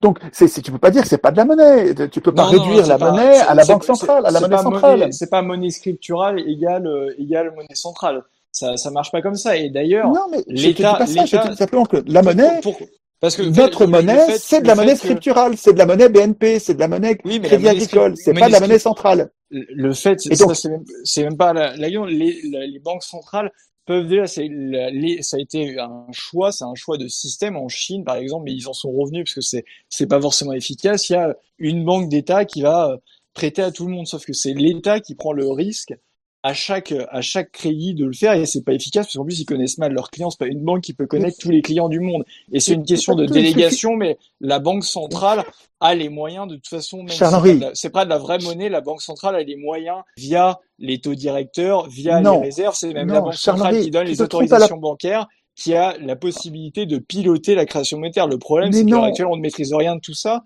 C'est décidé au niveau de la BCE donc on n'a pas les moyens du tout. Évidemment, mais non, on n'a pas les moyens. le seul moyen. Les, banques, les banques commerciales pour fonctionner ont besoin massivement de cette monnaie centrale. Et donc, à partir du moment où la banque, justement, on, durcit les conditions ou autres, c'est de facto la banque centrale qui maîtrise la création monétaire. Mais Charles-Henri, tu viens de dire tout à l'heure que la Banque centrale fait du quantitative easing et qu'il n'y a rien qui arrive dans l'économie réelle, c'est-à-dire que les banques, elles gardent l'argent. Nous n'avons pas le moyen de créer de la monnaie pour les citoyens. Ça, c'est un autre problème. Mais non, mais c'est le problème. Séparation, ça, c'est le problème de la séparation bancaire, qui est un truc à faire oui, d'urgence aussi. Non, mais, c'est ça dont je veux te parler. Et, ah, mais la séparation euh, bancaire, c'est encore un autre dossier. Et là, je pense qu'on va être Mais non, non, non, c'est ce dossier-là. Euh, euh, il y a une époque, pour que tu comprennes ce que je veux dire, il y a une époque où les, les, les citoyens pouvaient avoir un compte à la, à Poste, Banque de France, à la Banque de France, et, et, et, ils pouvaient aussi en avoir à la, à, la, à la, Banque de France. Et ils pouvaient avoir un, un, accès direct à de la monnaie centrale. Il n'y a aucune raison d'avoir perdu ça. Et tu as, quand tu me dis l'État connaît pas euh, les, les marchés, les entreprises, non mais ça pourrait, mais ça pourrait très bien, Charles-Henri. Il suffirait de dire que les gens qui aujourd'hui, qui connaissent le tissu industriel, qui connaissent les, les PME, qui, tous ces gens-là maintenant, ils travaillent pour l'État. Ça devient des fonctionnaires. C'est les mêmes, ils ont les mêmes compétences. C'est les mêmes gens. Ils sont, on, ils ont la même, la même cas, honnêteté. On a eu des cas en URSS, en Chine, c'est pas efficace non, mais, longtemps, en fait. C'est non, pas, mais attends, pas une question mais là, de souveraineté. C'est pas une question Attends, de, pas une question de souveraineté, ça. La souveraineté, en fait, on l'a déjà et elle peut déjà contraindre les banques commerciales. Ça, c'est une question Bon, ben ça, c'est une erreur. du Vraiment, excuse-moi, dire que laisser la création monétaire aux banques pas la privées, c'est pas de la la souveraineté. Enfin, dire que la création monétaire par les banques privées, c'est pas la création monétaire, Charles-Henri, ça Mais c'est une erreur. C'est pas de la 90% de la monnaie. Ça peut être la création parce que ça peut être contraint et cet argent est détruit. Donc c'est pas de la création monétaire, quelque chose qui rentre et qui sort. C'est pas de la création. La seule vraie création Je, je monétaire, c'est la c'est création pas de la de la création. Je comprends pas pourquoi tu dis que c'est pas de la Parce création. que tout s'est sous créé, prétexte qu'il y a de la tout s'est destruction. créé, amené à être détruit. Donc c'est pas de la création. Et alors, eh ben, c'est quand même de la création, création. Il y a- Eh ben quoi, il y a bien création et destruction. Et d'ailleurs, quand j'emprunte auprès de ma banque centrale, j'emprunte, il me crée l'argent, la, la banque centrale me crée la monnaie dont moi, État, j'ai besoin. Et quand je lui rembourse avec le montant des impôts, elle le détruit. Et c'est pas parce qu'il y a, Pas des- pas parce qu'il y a destruction qu'il n'y a pas eu de création. La banque centrale, justement, c'est elle qui module combien elle crée en tout, alors que les banques commerciales vont toujours être sous la contrainte qu'impose la banque centrale. C'est toute la différence, en fait. Une banque centrale, elle est souveraine, une banque commerciale, elle ne l'est pas. Elle dépend justement de la banque centrale et des décisions souveraines que faire la banque centrale. Donc c'est toute la différence. Mais c'est du déni, ça, Charles-Henri. Euh, C'est Non, c'est une réalité. C'est est-ce qu'il y a quelqu'un au-dessus ou pas? C'est une réalité. Il y a quelqu'un au-dessus qui décide et qui peut influencer sur les choix qui vont être faits. La souveraineté, elle est sur la banque centrale, elle n'est pas sur les banques commerciales. Bon, là, il y a vraiment une incompréhension là. Je, je trouve qu'il y a une, euh, une, euh, il y a une incompréhension. C'est-à-dire di- dire que la monnaie, 90% de notre monnaie, donc c'est la presque totalité de notre monnaie, hein, est créée par le crédit et détruite par les remboursements. C'est 90% des signes monétaires qui sont échangés dans le pays. Dire que c'est pas de la création monétaire, euh, on a un problème là. Non, qu'on parce que script- on, on va pas arriver à sortir de la tenaille des banques. Non, pas du tout. Ça, ça, n'a rien à voir. Il On va c'est des facilités que va donner la banque centrale pour décider. Il y a un autre dossier, par contre, et que j'aimerais évoquer, justement, on l'a évoqué du bout des lèvres, c'est la séparation des banques. Et ça, c'est fondamental, parce que pourquoi, justement, quand on rachète les obligations d'État, ça va directement sur les marchés financiers? Ce qu'on disait tout à l'heure, c'est que justement, il n'y a pas de séparation entre les banques de dépôt et les banques d'affaires. Et ça, ça pose un autre problème qui est gravissime. C'est l'aléa autre chose. moral. Mais ça, c'est fondamental, parce que des banques, Oui, si les banques commerciales ne pouvaient pas aller sur les marchés et faire justement de l'investissement d'actifs, elles se concentreraient uniquement sur le cœur de métier, ce qui aurait dû rester le cœur de métier des banques commerciales, qui sont maintenant des banques universelles, c'est-à-dire de financer justement l'économie réelle, les entreprises, les gens. Et tant que cette séparation n'est pas faite, en fait, ces banques-là peuvent aller jouer sur les marchés financiers, et comme l'État est garant des dépôts des citoyens, en fait, c'est la privatisation des profits, la socialisation des pertes, et ça, c'est pas moralement acceptable. Et une des mesures d'urgence à faire justement dans la France d'après, c'est de séparer les activités bancaires. Et là, ça posera plus du tout la question justement du financement, parce que les banques commerciales n'auront plus que ça à faire, elles n'auront plus que à financer justement les entreprises et les citoyens. Je vais te poser la question autrement, Charles-Henri. Le, l'enjeu, c'est le seigneuriage. Hein, c'est sur 90% de notre monnaie, ça représente euh, quelque chose comme 50 milliards par an, euh, qui sont un manque à gagner pour l'État, puisqu'on le laisse aux banques privées. Hein, Ah mais ça, ça, 50 non, ça, milliards. c'est ça, c'est les taux d'intérêt que paye l'État. Mais si on Euh, dit que la Banque non, de non, France non. finance directement l'État, il y a, plus du tout ça. Non, non, non, non, non, non, non, non. C'est c'est- c'est 50 milliards aussi, mais je te parle pas des mêmes 50 milliards. Là, je te parle de, des, des intérêts que nous payons sur les crédits aux banques privées parce que l'État a abandonné ce pouvoir de création monétaire aux banques privées. Ce sont les banques qui créent la monnaie dont nous avons besoin au moment où ils nous prêtent et qui la détruisent au moment où nous remboursons. Et ils prélèvent un intérêt au passage et cet intérêt, c'est l'ordre de grandeur de 50 milliards par an aussi. C'est la, c'est, c'est la, Oui, à peu près ça, le même ordre de grandeur. c'est la qui te- du- la rémunération Ma question, Il ma un question, ma question, mais il n'y a pas de risque. Mais il n'y a pas de si. risque. Qu'est-ce que tu me racontes, Charles-Henri? Il n'y a pas de un risque. Sur chaque crédit, ils prennent des hypothèques, ils prennent, ils, Mais ils se blindent si, une fois, non, deux mais- fois, trois fois. Et, et- évidemment que si, hein, sur un client qui ne rembourse pas, lui, la banque, elle a Mais toujours il y a toujours des hypothèques, il y a a plein de garanties, il y a des toujours- garanties, Non, non, non, il y a des cautions toujours- solidaires. Elle, Ouais. elle a toujours, elle a toujours, elle a toujours ses obligations justement, notamment en monnaie centrale, si une banque veut continuer à exister, et c'est sa façon de, de se rémunérer parce qu'il y a un risque. Une, une banque, si euh, c'était si simple, mais tout le monde créerait des banques. Hein. Je pas comprends ça, pas. la mais c'est bon, non, parce que c'est interdit. un risque, Non, non. et, et une banque, et une banque a un risque, a un risque de faillite justement. Et donc c'est normal qu'il y ait une rémunération, mais ce serait la même chose si c'était l'État qui le prêtait. De toute façon, il y aurait aussi un taux d'intérêt. Je comprends pas euh, pourquoi vous défendez l'existence des banques privées euh, pour créer la monnaie. Je comprends pas ça. Je comprends pas. Qu'est-ce Mais qui encore une t'arrête fois, c'est pas de la création monétaire. Qu'est-ce qui t'arrête dans la nationalisation des banques? L'exemple de l'URSS, mais ils avaient même pas d'ordinateur au moment de l'URSS. Non, mais tu peux pas. Enfin, c'est incroyable, ça. C'est un. C'est pas efficace. c'est- de l'exorcisme, ça. de, parler, parler de, l'URSS, faire n'avaient rep- pas d'ordinateur. Tu peux pas administrer pas- une économie sans on peut pas, on ordinateur. peut pas, on peut pas faire reposer entièrement le risque de chaque client sur euh, sur un organisme d'État. On a, on a pourquoi banques- on a, on a des banques commerciales publiques d'ailleurs, on en a. Pourquoi pas si, le, si, si justement tu dis que c'est l'intérêt qui sert à Bah, couvrir le, tout- risque.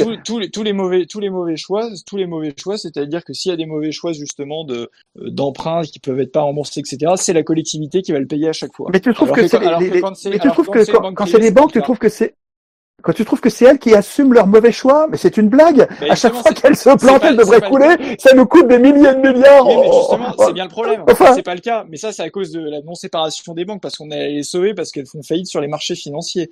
Mais si les banques étaient séparées, hein, une banque qui fait un mauvais choix, le coût de son emprunt, et parce qu'un emprunt n'est pas remboursé, c'est elle qui le garde. L'État n'aura pas à aller la sauver. Et encore, là, je suis d'accord. Par contre, si l'État doit sauver une banque, cette banque, elle doit être nationalisée, parce qu'on peut pas avoir le beurre à l'argent du beurre. Et ça, ça a toujours été un notre programme, qu'une banque qui devait être sauvée par l'État était nationalisée dans la foulée, parce que c'est c'est pas c'est pas admissible qu'il y ait ces deux choses-là. Mais je pense que ce sera moins le cas à partir du moment justement on aura séparé les activités bancaires.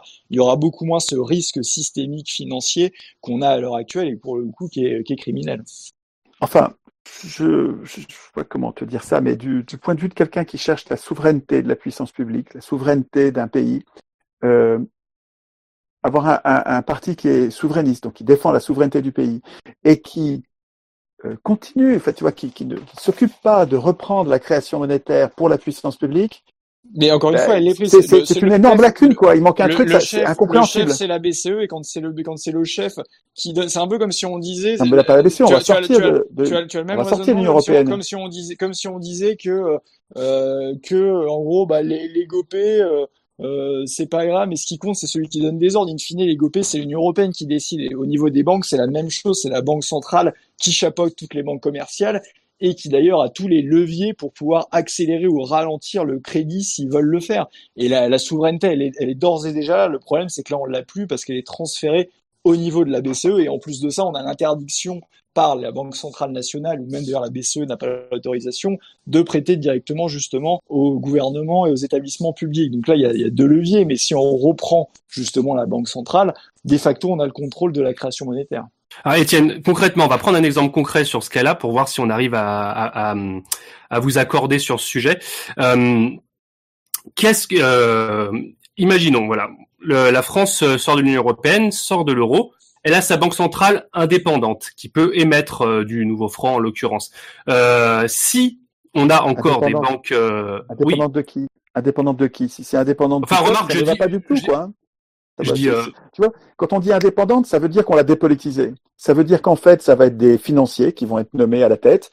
Ça veut dire que tu, tu vois Obama quand Obama nomme le patron de la Fed, euh, il c'est pas lui qui le choisit. On lui propose crapule A, crapule B, crapule C, et il choisit crapule B.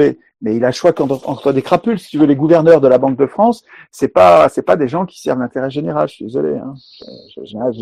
J'ai un problème, j'ai un, pro- j'ai un problème avec la, un problème avec l'indépendance, moi. hein. Je veux dire, euh, Mais l'indépendance, elle, elle, est, elle, est, théorique. De toute façon, le problème, c'est le mandat qui est donné. On le voit avec Trump. Trump, il a carrément, carrément repris la main sur la Fed et il fait ce qu'il veut. Le problème, c'est qu'un gouvernement, il, a, il peut donner un mandat justement à la Banque de France de créer plus ou moins de crédit, d'aller plus justement sur la gestion de l'emploi et de la croissance, alors que le mandat actuel de la BCE, c'est uniquement de contrôler l'inflation. Donc on peut donner la dimension politique qu'on veut à une banque. Je pense que la problématique, après la question de l'indépendance, elle peut se discuter là-dessus là-dessus, on, est assez ouvert, mais le problème, c'est que de toute façon, même les dans le cadre de l'Union européenne et de la BCE, enfin de l'euro en l'occurrence, oui, les directives qui sont données, c'est complètement, c'est complètement déjà dépolitisé. Enfin, de dire juste de maîtriser l'inflation, ça n'a jamais fait une politique économique en soi. Et donc, il y a toutes les problématiques du mandat de toute façon qui est donné à la Banque de France. La Banque de France, elle est publique en, normalement, mais euh, on peut lui donner évidemment un mandat justement tout à l'heure, Étienne parlait de QE for the, for the people. Ben, c'est un peu la même chose. On peut donner justement un mandat de croissance et d'emploi plutôt qu'un mandat unique de maîtrise de l'inflation. Donc ça dépend évidemment du mandat euh, qu'on lui donne. Et d'ailleurs, normalement, le, le, gouverneur de la Banque de France est euh, responsable devant l'Assemblée nationale et on peut justement lui donner le mandat qu'on veut et que le politique reprenne le pouvoir là-dessus. Mais il y a déjà plein de choses qu'on pourrait faire justement si on sortait de l'euro de ce point de vue-là et oui, donner un mandat complètement différent. Et est-ce que le QE for People, ça, ce serait une solution à ce que toi tu, euh, tu, tu critiques, c'est-à-dire la création monétaire par les banques privées? Ah bah oui, parce que euh, le QE QE for the People, ça permet à la Banque centrale de donner directement l'argent aux entreprises ou aux particuliers sans passer par les banques. C'est ça. Toi, tu veux le chemin direct. Mais oui, pour moi, les banques, c'est des usuriers. C'est des, des, ça devrait être public. Les banques privées, c'est des usuriers. C'est des gens qui, c'est des parasites complets, quoi. Hein. Euh, je, c'est une fonction tellement, tellement stratégique, tellement importante pour la, le pays tout entier, pas seulement pour la puissance publique, pour la population, que c'est pas bien de donner cette, cet incroyable pouvoir à qui que ce soit. Ça fait des gens trop puissants, Charles-Henri les, banquiers ont pris le contrôle du, monde. Ça, ça, va, quoi. Je veux euh, enfin, si tu le vois pas aujourd'hui, tu le verras jamais, quoi. Hein. Euh, on les sauve de tout, des faillites les plus crapuleuses, et tout le monde crève autour si on voit pas que les banques ont pris le contrôle là, mais parce qu'on les a, le fait même qu'elles existent, le fait même que l'activité bancaire puisse être privée, et euh, c'est pas dangereux, c'est mortel pour l'espèce. L'espèce humaine a besoin de maîtriser la, la, la, la monnaie. Si, on la laisse à un acteur privé, il devient trop fort, on, perd l'intérêt général, on perd la démocratie. Enfin, c'est majeur. Hein. Je ne comprends pas que vous vous bloquiez sur garder ce système mafieux de la banque privée. C'est c'est pas, c'est pas un système mafieux. Il y, a des banques, il, y a, des banques commerciales même qui sont publiques, il y a des banques, il y a des banques commerciales qui sont privées et le tout est chapeauté par euh, une banque de France qui est à nouveau justement indépendante, qui défend les intérêts de l'État et qui donne les, toutes les directives et qui peut couper ou non justement l'approvisionnement aux banques en fonction de ce qu'il veut faire. Donc c'est une reprise totale parce que le chef, faut, dans un système, il faut savoir qui est le chef. En l'occurrence, dans le système où la, où la France est redevenue souveraine, on a récupéré notre franc et la banque centrale, justement, c'est elle qui gère, c'est elle qui décide, c'est elle le chef. Enfin, c'est une hiérarchie. la, banque commerciale est en dessous. Hein. Tu sais que pour Vincent, je ne sais pas si vous en parlez de temps en temps, mais pour Vincent, c'est une hérésie d'imaginer que la banque centrale est au service du gouvernement pour faire, pour mener sa politique. Euh, la, fusion entre les deux là lui paraît inadmissible, insupportable. Mais c'est pas, exactement. C'est pas, une fusion. Nous, c'est pas une fusion. C'est elle est chapeautée, c'est chapeauté. De toute façon, toutes les directives et le mandat est donné par la puissance publique. De toute façon, c'est comme bah, ça bah. que c'était en France avant. Mais il n'empêche qu'il y a quand même des banques commerciales privées, il y a des banques commerciales publiques, et c'est ce système-là qu'on veut retrouver, le tout chapeauté euh, par justement la, la banque centrale euh, française. messieurs, je sais pas si j'arriverai, euh, enfin si j'arriverai ou si on arrivera à vous mettre d'accord sur le coup. Euh, Est-ce que peut-être si Étienne a encore quelque chose à dire, euh, tu, tu, peux le dire, mais après j'aimerais qu'on qu'on bouge sur la dernière question. Peut-être sur le échanger quelques mots sur le, le RIC que souhaite l'Union, l'UPR. Est-ce que vous êtes pour le RIC euh, constituant ou pas? Alors, le, le, le, RIC, clairement, le RIC peut être un, un, outil. Pour moi, le RIC, ce que je vois, en fait, pour moi, serait la plus grande révolution quelque part démocratique parce que même ça on l'avait pas sous la cinquième, on l'avait pas sous oui, bien sûr, la France était souveraine. Et pour moi justement, alors là où on diffère, enfin même pas parce que je, je sais que tu es ouvert là-dessus. Moi je pense que même une crise actuelle, même si nos représentants sont mauvais, montre une crise actuelle, on pourrait pas tout gérer par RIC parce qu'il y a des fois il y a des situations d'urgence, faut gérer, il faut des représentants. mais disons que le RIC c'est le meilleur contre-pouvoir parce que le peuple peut sur tous les sujets qui euh, qui les qui les intéresse et notamment sur la question de la de la constitution peut reprendre le pouvoir et peut faire des amendements ou même sur la question législative qui est aussi essentielle. Typiquement sur un truc comme la réforme des retraites si on avait un RIC bah, le, peuple pourrait si on avait un mauvais gouvernement parce que ça ça peut arriver il même pas besoin de manifestation. Ça peut arriver il y aurait même besoin de manifestation exactement. pas besoin de grève pas besoin de manifestation on aurait, on aurait recueilli 700 euh, 000 euh, signatures on aurait fait justement on aurait fait un RIC et le peuple aurait abrogé directement cette réforme des retraites, Pourquoi même si les représentants n'étaient pas d'accord. Parce qu'il faut un minimum, il faut un minimum de signatures pour montrer que pas le, un minimum, sujet, beaucoup, 700 000. Bon, c'est largement faisable. On l'a vu, on a même eu plus sur ADP, qui est quand même pas le, sujet qui est censé le plus passionner les Français. Alors sur un sujet comme les retraites, on n'aurait pas 700 000. Je pense qu'on aurait 3-4 euh, millions de signatures faciles. Donc je pense que tous les sujets qui importent tu sais qu'en Italie, en Suisse, c'est 50 000, 100 000. Hein. pourquoi cette... Non, en Suisse, a plus de 100 000. Non, en Suisse, en Suisse, ils sont 8 millions. Nous, on est 67 millions parce que on peut pas. Le problème, c'est que si moi, je pense que le RIC peut permettre au peuple de reprendre le pouvoir sur tous les sujets qui les intéressent. Et si on met un seuil trop bas, le, quelque part, la problématique qu'on peut avoir, c'est que si il y a trop de votations, d'ailleurs même en Suisse, ils en font une dizaine à chaque fois, plusieurs fois réparties dans l'année. Si on en fait trop, le risque qu'on peut avoir, c'est d'avoir une baisse massive du taux de participation et qu'on ait encore une oligarchie, une petite partie du peuple qui voterait tout le temps et qui, eux, quelque part, ce serait un pouvoir de l'oligarchie. Moi, je pense qu'il faut un minimum de signatures pour que ça montre que c'est un sujet qui mobilise le peuple. Et si on a trop de votes différents, on va avoir une participation qui va baisser. Et du coup, ça va être encore une fois une minorité qui va décider pour une majorité. Donc, je pense que le, il faut, il faut évidemment Attends, faire tant de votes par an pour que le peuple vote massivement que ce soit vraiment un avis du peuple qui soit qui soit exprimé. Si on a trop de votes, l'écueil et le risque qu'on peut avoir, c'est une baisse massive de la participation. Et dans ces cas-là, c'est encore une minorité qui déciderait, parce qu'on sait très bien que s'il y a une minorité de participation, il y aura encore justement du lobbying et de l'influence pour que ce soit une, une minorité qui décide, parce qu'on pourrait désintéresser le peuple des questions. Je pense qu'il faut on peut pas voter tous les 15 jours, sinon les, les gens euh, ne, voteraient, ne finiraient par ne plus voter, ce serait une minorité qui déciderait. c'est ça le gros risque mais tu entends le risque inverse. C'est-à-dire que si tu mets la barre trop haut, tu empêches mais finalement la 700 000, honnêtement, Étienne, 700 000, c'est pas euh, sur tous les sujets. compliqué. T'as vu le mal qu'on a qu'on a eu à être un million. C'est très difficile. Mais un million, un million sur un sujet comme, très... sur, sur, sur, un sujet comme ADP. Hein. Imaginons un sujet comme, euh, je sais pas, euh, financement des retraites ou un programme austérité autre, mais on aurait, on aurait bien plus de 700 000. C'est-à-dire que sur toutes les questions qui, euh, qui, euh, qui ont mais pour, pour te répondre, en gros, c'est oui, c'est le RIC en toute matière, mais, mais il faut, il faut évidemment mettre un minimum de, un minimum de signatures pour ne pas rentrer dans un écueil qui tuerait le RIC, parce que si on a un vote tous les quatre matins, le, le, gros problème, c'est qu'encore une fois, on aurait une baisse de la participation, on tuerait le principe du RIC et on, on pourrait lasser les gens. C'est ça le, le, l'écueil que je, je peux voir dans le RIC, et c'est pour ça que je pense qu'il faut un minimum de, de signataires pour, euh, pour que ce soit vraiment les sujets qui comptent pour le peuple qui soient tranchés. Bon, j'entends ton argument. À mon avis, c'est trop, mais j'entends ton argument. Le, autre chose, le, en Suisse, comme en Italie, comme dans tous les pays où il y a le RIC, euh, le RIC est complètement freiné comme dévoyé par le fait que, comme chez nous, les médias ont acheté, les, plus riches ont acheté les, tous les médias du pays. Ah oui, les, euh, règles, t'as raison, t'as raison d'aller là-dessus. Et, et, et, finalement, euh, le fait d'avoir acheté tous les médias permet aux riches de nous faire voter contre nos intérêts, de nous mettre la tête à l'envers et de nous conduire à voter contre nos intérêts. Donc à chaque fois qu'on a fait des ateliers constituants, moi je fais des ateliers sur le RIC depuis 15 ans, quand à chaque fois qu'on fait des ateliers, on en parle et tu veux, à la réflexion sur le RIC s'associe forcément, parce que sinon ça marche pas bien le RIC, euh, s'associe forcément une réflexion sur l'inaliénabilité des médias. Il faut que les médias soient inaliénables, ou qu'ils soient, que ce soit non, il faut qu'ils soient contraints, comme le sont les juges. Il faut une stricte égalité du temps de parole entre les différentes, pas ça. les différentes questions. Non, mais tu sais bien que, enfin, tu sais bien que même en période, enfin, tu sais bien que même en période électorale, euh, l'UPR était complètement floué, oui, oui, volé, mais il n'y a pas, il y a pas comme au coin du bois.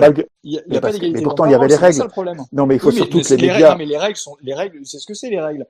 Les, règles, c'est l'équité, donc ça veut absolument rien dire. L'équité, logiquement, quand on parle d'équité, c'est donner plus à ceux qui ont moins. L'équité dans les médias, c'est de donner, soi-disant, en fonction de ce que les médias pensent que représentent les partis politiques. Alors que si on a un référendum une question, euh, mettons oui ou non pour abroger ce projet-là. Ben, c'est pas compliqué, il y a une règle très stricte, c'est tant d'antennes, tant de paroles, c'est 50% pour le oui, 50% pour le non. Bon, ça c'est pendant la campagne électorale.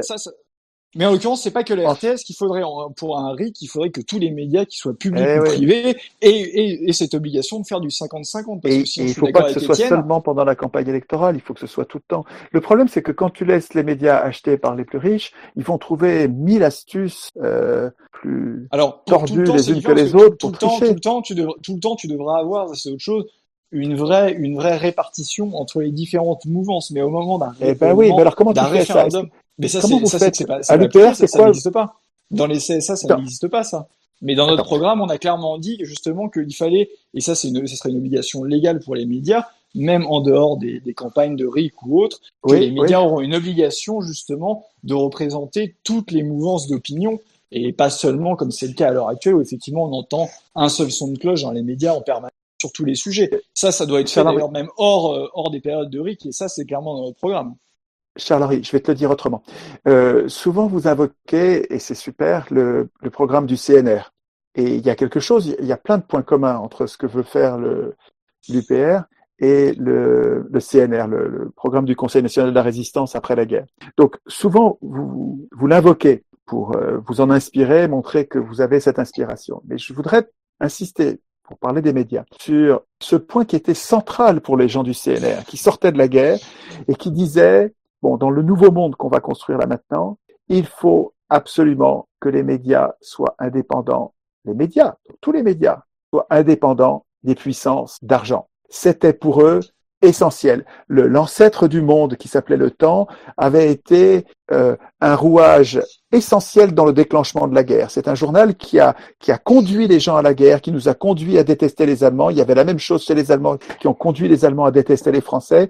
Les journaux nous avaient conduits à la guerre. Ils avaient collaboré au dernier degré. Enfin, tout. Tu, tu vraiment la première ou la deuxième là? La deuxième, la deuxième guerre mondiale. Et le, le, le, les résistants, en sortant de la guerre, avaient repéré la nécessité de mise à l'abri des médias des puissances d'argent. Et je voulais, ma, question est celle-ci, qu'est-ce que vous avez à l'UPR Je connais pas, pas, assez bien votre programme. Qu'est-ce que vous avez à l'UPR qui permettrait de, parce que nous, dans les ateliers constituants, on a deux ou trois techniques qui permettent de mettre les journalistes, les jeunes gens qui veulent être journalistes, aussi bien de gauche que de droite, de ce qu'ils veulent, les mettre à l'abri à la fois des gouverneurs, évidemment, et à la fois des puissances d'argent. Nous, on les rend inaliénable, c'est-à-dire qu'on ne peut pas acheter un média. C'est interdit. Voilà. Quand des jeunes gens achètent un média, s'il se met à marcher, les riches peuvent, peuvent pas l'acheter comme ils ont acheté Libération, comme ils ont acheté l'Obs, comme ils ont acheté les C'est interdit. Il y a une autre technique qui consiste à euh, faire des journalistes des euh, actionnaires de leurs de leur médias. Oui. Alors, les rendre propriétaires de leurs médias avec impossibilité d'acheter. Oui, mais il y a une autre possibilité, c'est de les rendre faire faire d'eux des fonctionnaires comme les juges, tu vois, les fonctionnaires spéciaux, parce que c'est pas des fonctionnaires qui sont aux ordres, c'est les fonctionnaires dans le sens qui sont protégés, qui ont un statut. Vrai, tu, peux avoir, tu peux avoir l'écueil inverse d'avoir euh, que une télé, enfin une télé d'État, un journalisme d'État, et d'avoir un seul son de cloche qui non, non. une cloche étatique, quoi. C'est ah ben non, non, parce que le risque. Hein. Non, mais non, mais quand tu dis que les juges sont indépendants, euh, tu as pas peur que les juges soient des juges d'État. Tu les as rendus indépendants de l'État. Euh, tu les as rendus indépendants des, des riches, parce qu'il n'est pas question que les riches payent les juges, évidemment, et tu les as rendus aussi indépendants. Alors c'est pas bien fait, hein, parce que c'est, ils pourraient être plus indépendants de l'État qu'ils ne le sont nos juges. Hein. Enfin, il y a comme beaucoup qui le sont. Et tu vois, en imaginant qu'on aurait complété les institutions pour que les juges soient vraiment indépendants de l'État, on pourrait faire pareil avec les journalistes, c'est-à-dire qu'un jeune homme ou une jeune femme qui veut être journaliste, euh, il a 20, 20, 25 ans, là, il, il veut être journaliste il passe le concours, l'équivalent du concours de la magistrature, ce serait le concours de journalisme. Il devient journaliste comme on devient juge, et à partir de ce moment-là, il est comme protégé. C'est-à-dire que nous décidons dans la Constitution que nous voulons payer, nous, les journalistes, pour que ce ne soit pas les riches qui les payent, et on les met à l'abri de toutes les pressions du Parlement, du gouvernement, de, de tous les pouvoirs on les met à l'abri. Et par contre, on fait un vrai CSA, parce qu'il faut quand même pas qu'il y ait de, oui, c'est ça, pouvoir sans On fait un vrai CSA. Le CSA, ce serait des citoyens tirés au sort qui vérifient que les journalistes sont pas en train de devenir un pouvoir abusif à leur tour. Mais ça, c'est pas quelque chose que vous avez. Comment vous avez envisagé le problème des médias dans, votre, programme? Oui, il y a quelque chose. Oui, oui. Évidemment, il y a quelque chose justement pour rendre le journaliste vraiment indépendant et notamment indépendant de leurs propriétaires. Ça, c'est déjà notre programme. Et après, il y a toutes les problématiques sur les mouvances d'opinion parce que les journalistes euh, on peut, ce qui va, s'il y avait entre guillemets les journalistes qui ne, qui n'avaient qu'une pensée unique et qu'une pensée, ça ne serait pas bon aussi d'un point de vue démocratique. Donc nous, il y a deux mais ça va pas être le cas si on permet, si on permet à tous les jeunes gens. Bah oui, mais non, non, pas forcément. Il, faut, il faut aussi que de toute façon l'État impose une pluralité des opinions parce qu'on pourrait avoir des chapelles des chapelles d'idées de chaque type de journalisme mais finalement que ça soit assez uniforme et euh, tout le monde ne veut pas devenir journaliste donc il faut non seulement un indépendant mais il faut aussi que l'État impose une pluralité de l'opinion dans tous les différents journaux. Bah ça, ça se par quel moyen, selon toi? Mais ça se mesure. On connaît très bien, par exemple, je sais pas, euh, quelle est la, part euh, de temps de parole pour euh, le souverainisme, quelle est la part pour l'écologiste, quelle est la part pour les libéraux. On pourrait, on pourrait obliger à avoir une pluralité d'opinion dans tous les médias, ce qui n'est pas du tout le cas à l'heure actuelle. Et ça, on peut l'imposer notamment par des règles. Et il y a, il y a l'autre volet qui est aussi évidemment de rendre le journaliste indépendant justement de toutes les différentes puissances. Donc ça, c'est deux volets différents, mais je pense qu'il faut aussi des règles parce que euh, on peut pas avoir des journalistes, ça tu l'as dit, qui sont à la botte de l'État, mais on peut pas non plus avoir des journalistes qui euh, ne défendraient qu'une seule opinion parce que les journalistes, c'est des hommes comme tout le monde et ils ont leur opinion, mais si tout le monde justement défendait tous les journalistes une espèce de pensée unique, il faut quand même qu'il y ait des règles qui imposent une pluralité des opinions, au-delà de l'indication d'indépendance. C'est marrant que tu vois ce risque de, monolithisme de, journalisme si on en fait comme des juges, sans que ce soit un risque pour les juges, tu vois.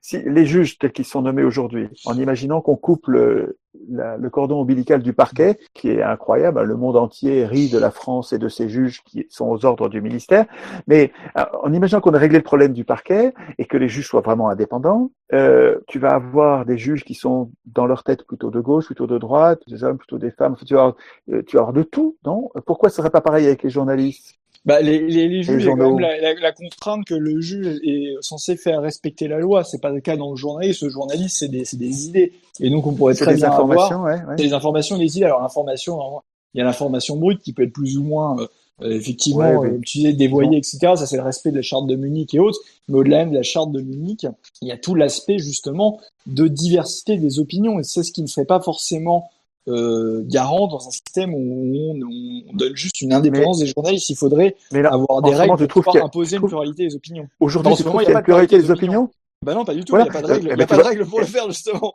Eh ben donc tu vas, en tu vas en avoir beaucoup plus si tu permets à tout le monde, tout le monde de l'être, donc des gens de gauche comme de droite. Euh, si tu permets à tout le monde, tu vas avoir une bien plus grande pluralité qu'aujourd'hui. Qu'est-ce qui te fait peur? Sur le papier, mais pour moi, ça va pas forcément être été en train Pour moi, on peut mettre des règles en place pour forcer une pluralité des opinions. Ah ça, je, je, je parce que sinon, pas imaginer par quelle procédure. Parce qu'un oui, mais oui, c'est ça, mais c'est ce qu'il faudrait parce que sinon, si on dit tout le monde peut être journaliste, vous avez une subvention, mais on peut avoir une économie où il y aurait que des journalistes, parce que si on dit qu'on garantit pour tout le monde, l'idée c'est de mettre des règles, des règles justement en place pour forcer une pluralité de l'opinion. Mais du coup, c'est quoi l'intérêt d'avoir plusieurs journaux si finalement on a à peu près la même chose partout? Par exemple, ça voudrait dire qu'on prend l'Humanité, par exemple, ou le Figaro, ils auront la même quantité d'opinions euh, de gauche, de droite. Euh... Attends, tu imposerais la pluralité dans chaque journal? Si j'ai si j'ai bah, compris ça. Est-ce que vous voudrait m'appuyer une, une, pluralité dans l'ensemble des publications? C'est ça que, tu veux dire, Charles-Henri? Non, mais après, après ils ont le, ils ont, ils ont effectivement, ils peuvent avoir une couverture plus ou moins de gauche ou de droite sur un média, mais un, un journal même gauche n'a pas euh, à, masquer complètement les politiques, les partis politiques de droite et leurs idées. Même chose pour un journal ah, de droite, il n'a pas à occulter complètement la gauche. Mais ah c'est un pluralisme à l'intérieur de chaque média que tu. Ben, là, mais ça c'est vachement administré, ça. Hein. ça c'est super étatique. Hein. Non, mais après évidemment il y a un degré de machin. C'est pas normal qu'il y ait des, qu'il y ait des, médias qui euh, fassent complètement le silence sur des pluralités d'opinions qui sont euh, qui sont euh, qui sont très différentes. À l'heure actuelle, ça, ça n'existe pas. Il y a des médias dans lesquels il y a des partis politiques, d'ailleurs pas que l'UPR, qui n'existent pas. Ils ne traitent que un seul biais et une seule vision. Et ça, c'est problématique. Et pour encore plus pour les, d'ailleurs plus que le papier, c'est encore plus pour l'audiovisuel parce qu'on sait très bien que euh, ce qui a le plus d'influence à l'heure actuelle, c'est évidemment, c'est évidemment euh, l'audiovisuel plus que la, la presse papier d'ailleurs. Et ça, ils devraient, je suis désolé, euh, des chaînes d'infos ou autres, ils devraient donner la parole à toutes les pluralités d'opinion et pas seulement euh, une seule, même si après d'un point de vue éditorial, ils peuvent avoir euh, un angle qui. C'est très bien d'un point de vue éditorial, évidemment, ça va pas être la même chose entre euh, Libération et le Figaro, mais il n'empêche que quand ils donnent la parole à, à, des, à de l'opinion, ce n'est pas le, la question du journaliste, ils doivent donner vraiment la parole à tout le monde. C'est à se demander d'ailleurs si les médias publics D'ailleurs, les médias publics devraient avoir des, font des... moins de pluralisme, font moins de pluralisme parfois. Enfin, je sais que les, oui, les oui, oui, France Télévisions, par exemple, fait, fait par, fait par moi, moi, France Télévisions fait moins de pluralisme que des médias qui sont privés, hein, des fois. Donc Comme c'est, le euh, Figaro, ouais. Oui, voilà. Si c'est Figaro, possible même, euh, encore. ouais. ou Marianne ou autre, on sait très bien qu'il y a des médias. Enfin, je veux dire, euh, il y a des les médias publics en France euh, parfois est encore plus monolithique que euh, que des médias privés. Donc je pense que c'est vraiment une question de pluralité d'opinion euh, qui, qui En joue. tout cas, il y hein. a- je, je veux dire, il y a euh, quelque chose à Radio creuser là. France 3 ou la France Télévisions, on le voit dans les élections, sont parfois euh, ceux qui euh, qui font le moins de pluralité. Alors messieurs, désolé de vous couper la parole alors qu'on parle de liberté d'expression, mais euh, le temps avançant, il va falloir, je pense, euh, conclure. Conclure. Du coup, je vous invite euh, bah, chacun à, à votre tour euh, à, euh, en gros, euh, à nous dire, euh, voilà, la, la leçon que, que, que vous tirez de ce qui se passe en ce moment et des, des étapes que vous voyez venir euh, après, qu'elles soient désirables ou qu'elles le soient moins. On peut commencer par, euh, par Charles-Henri Gallois et on finira par Étienne Chouard.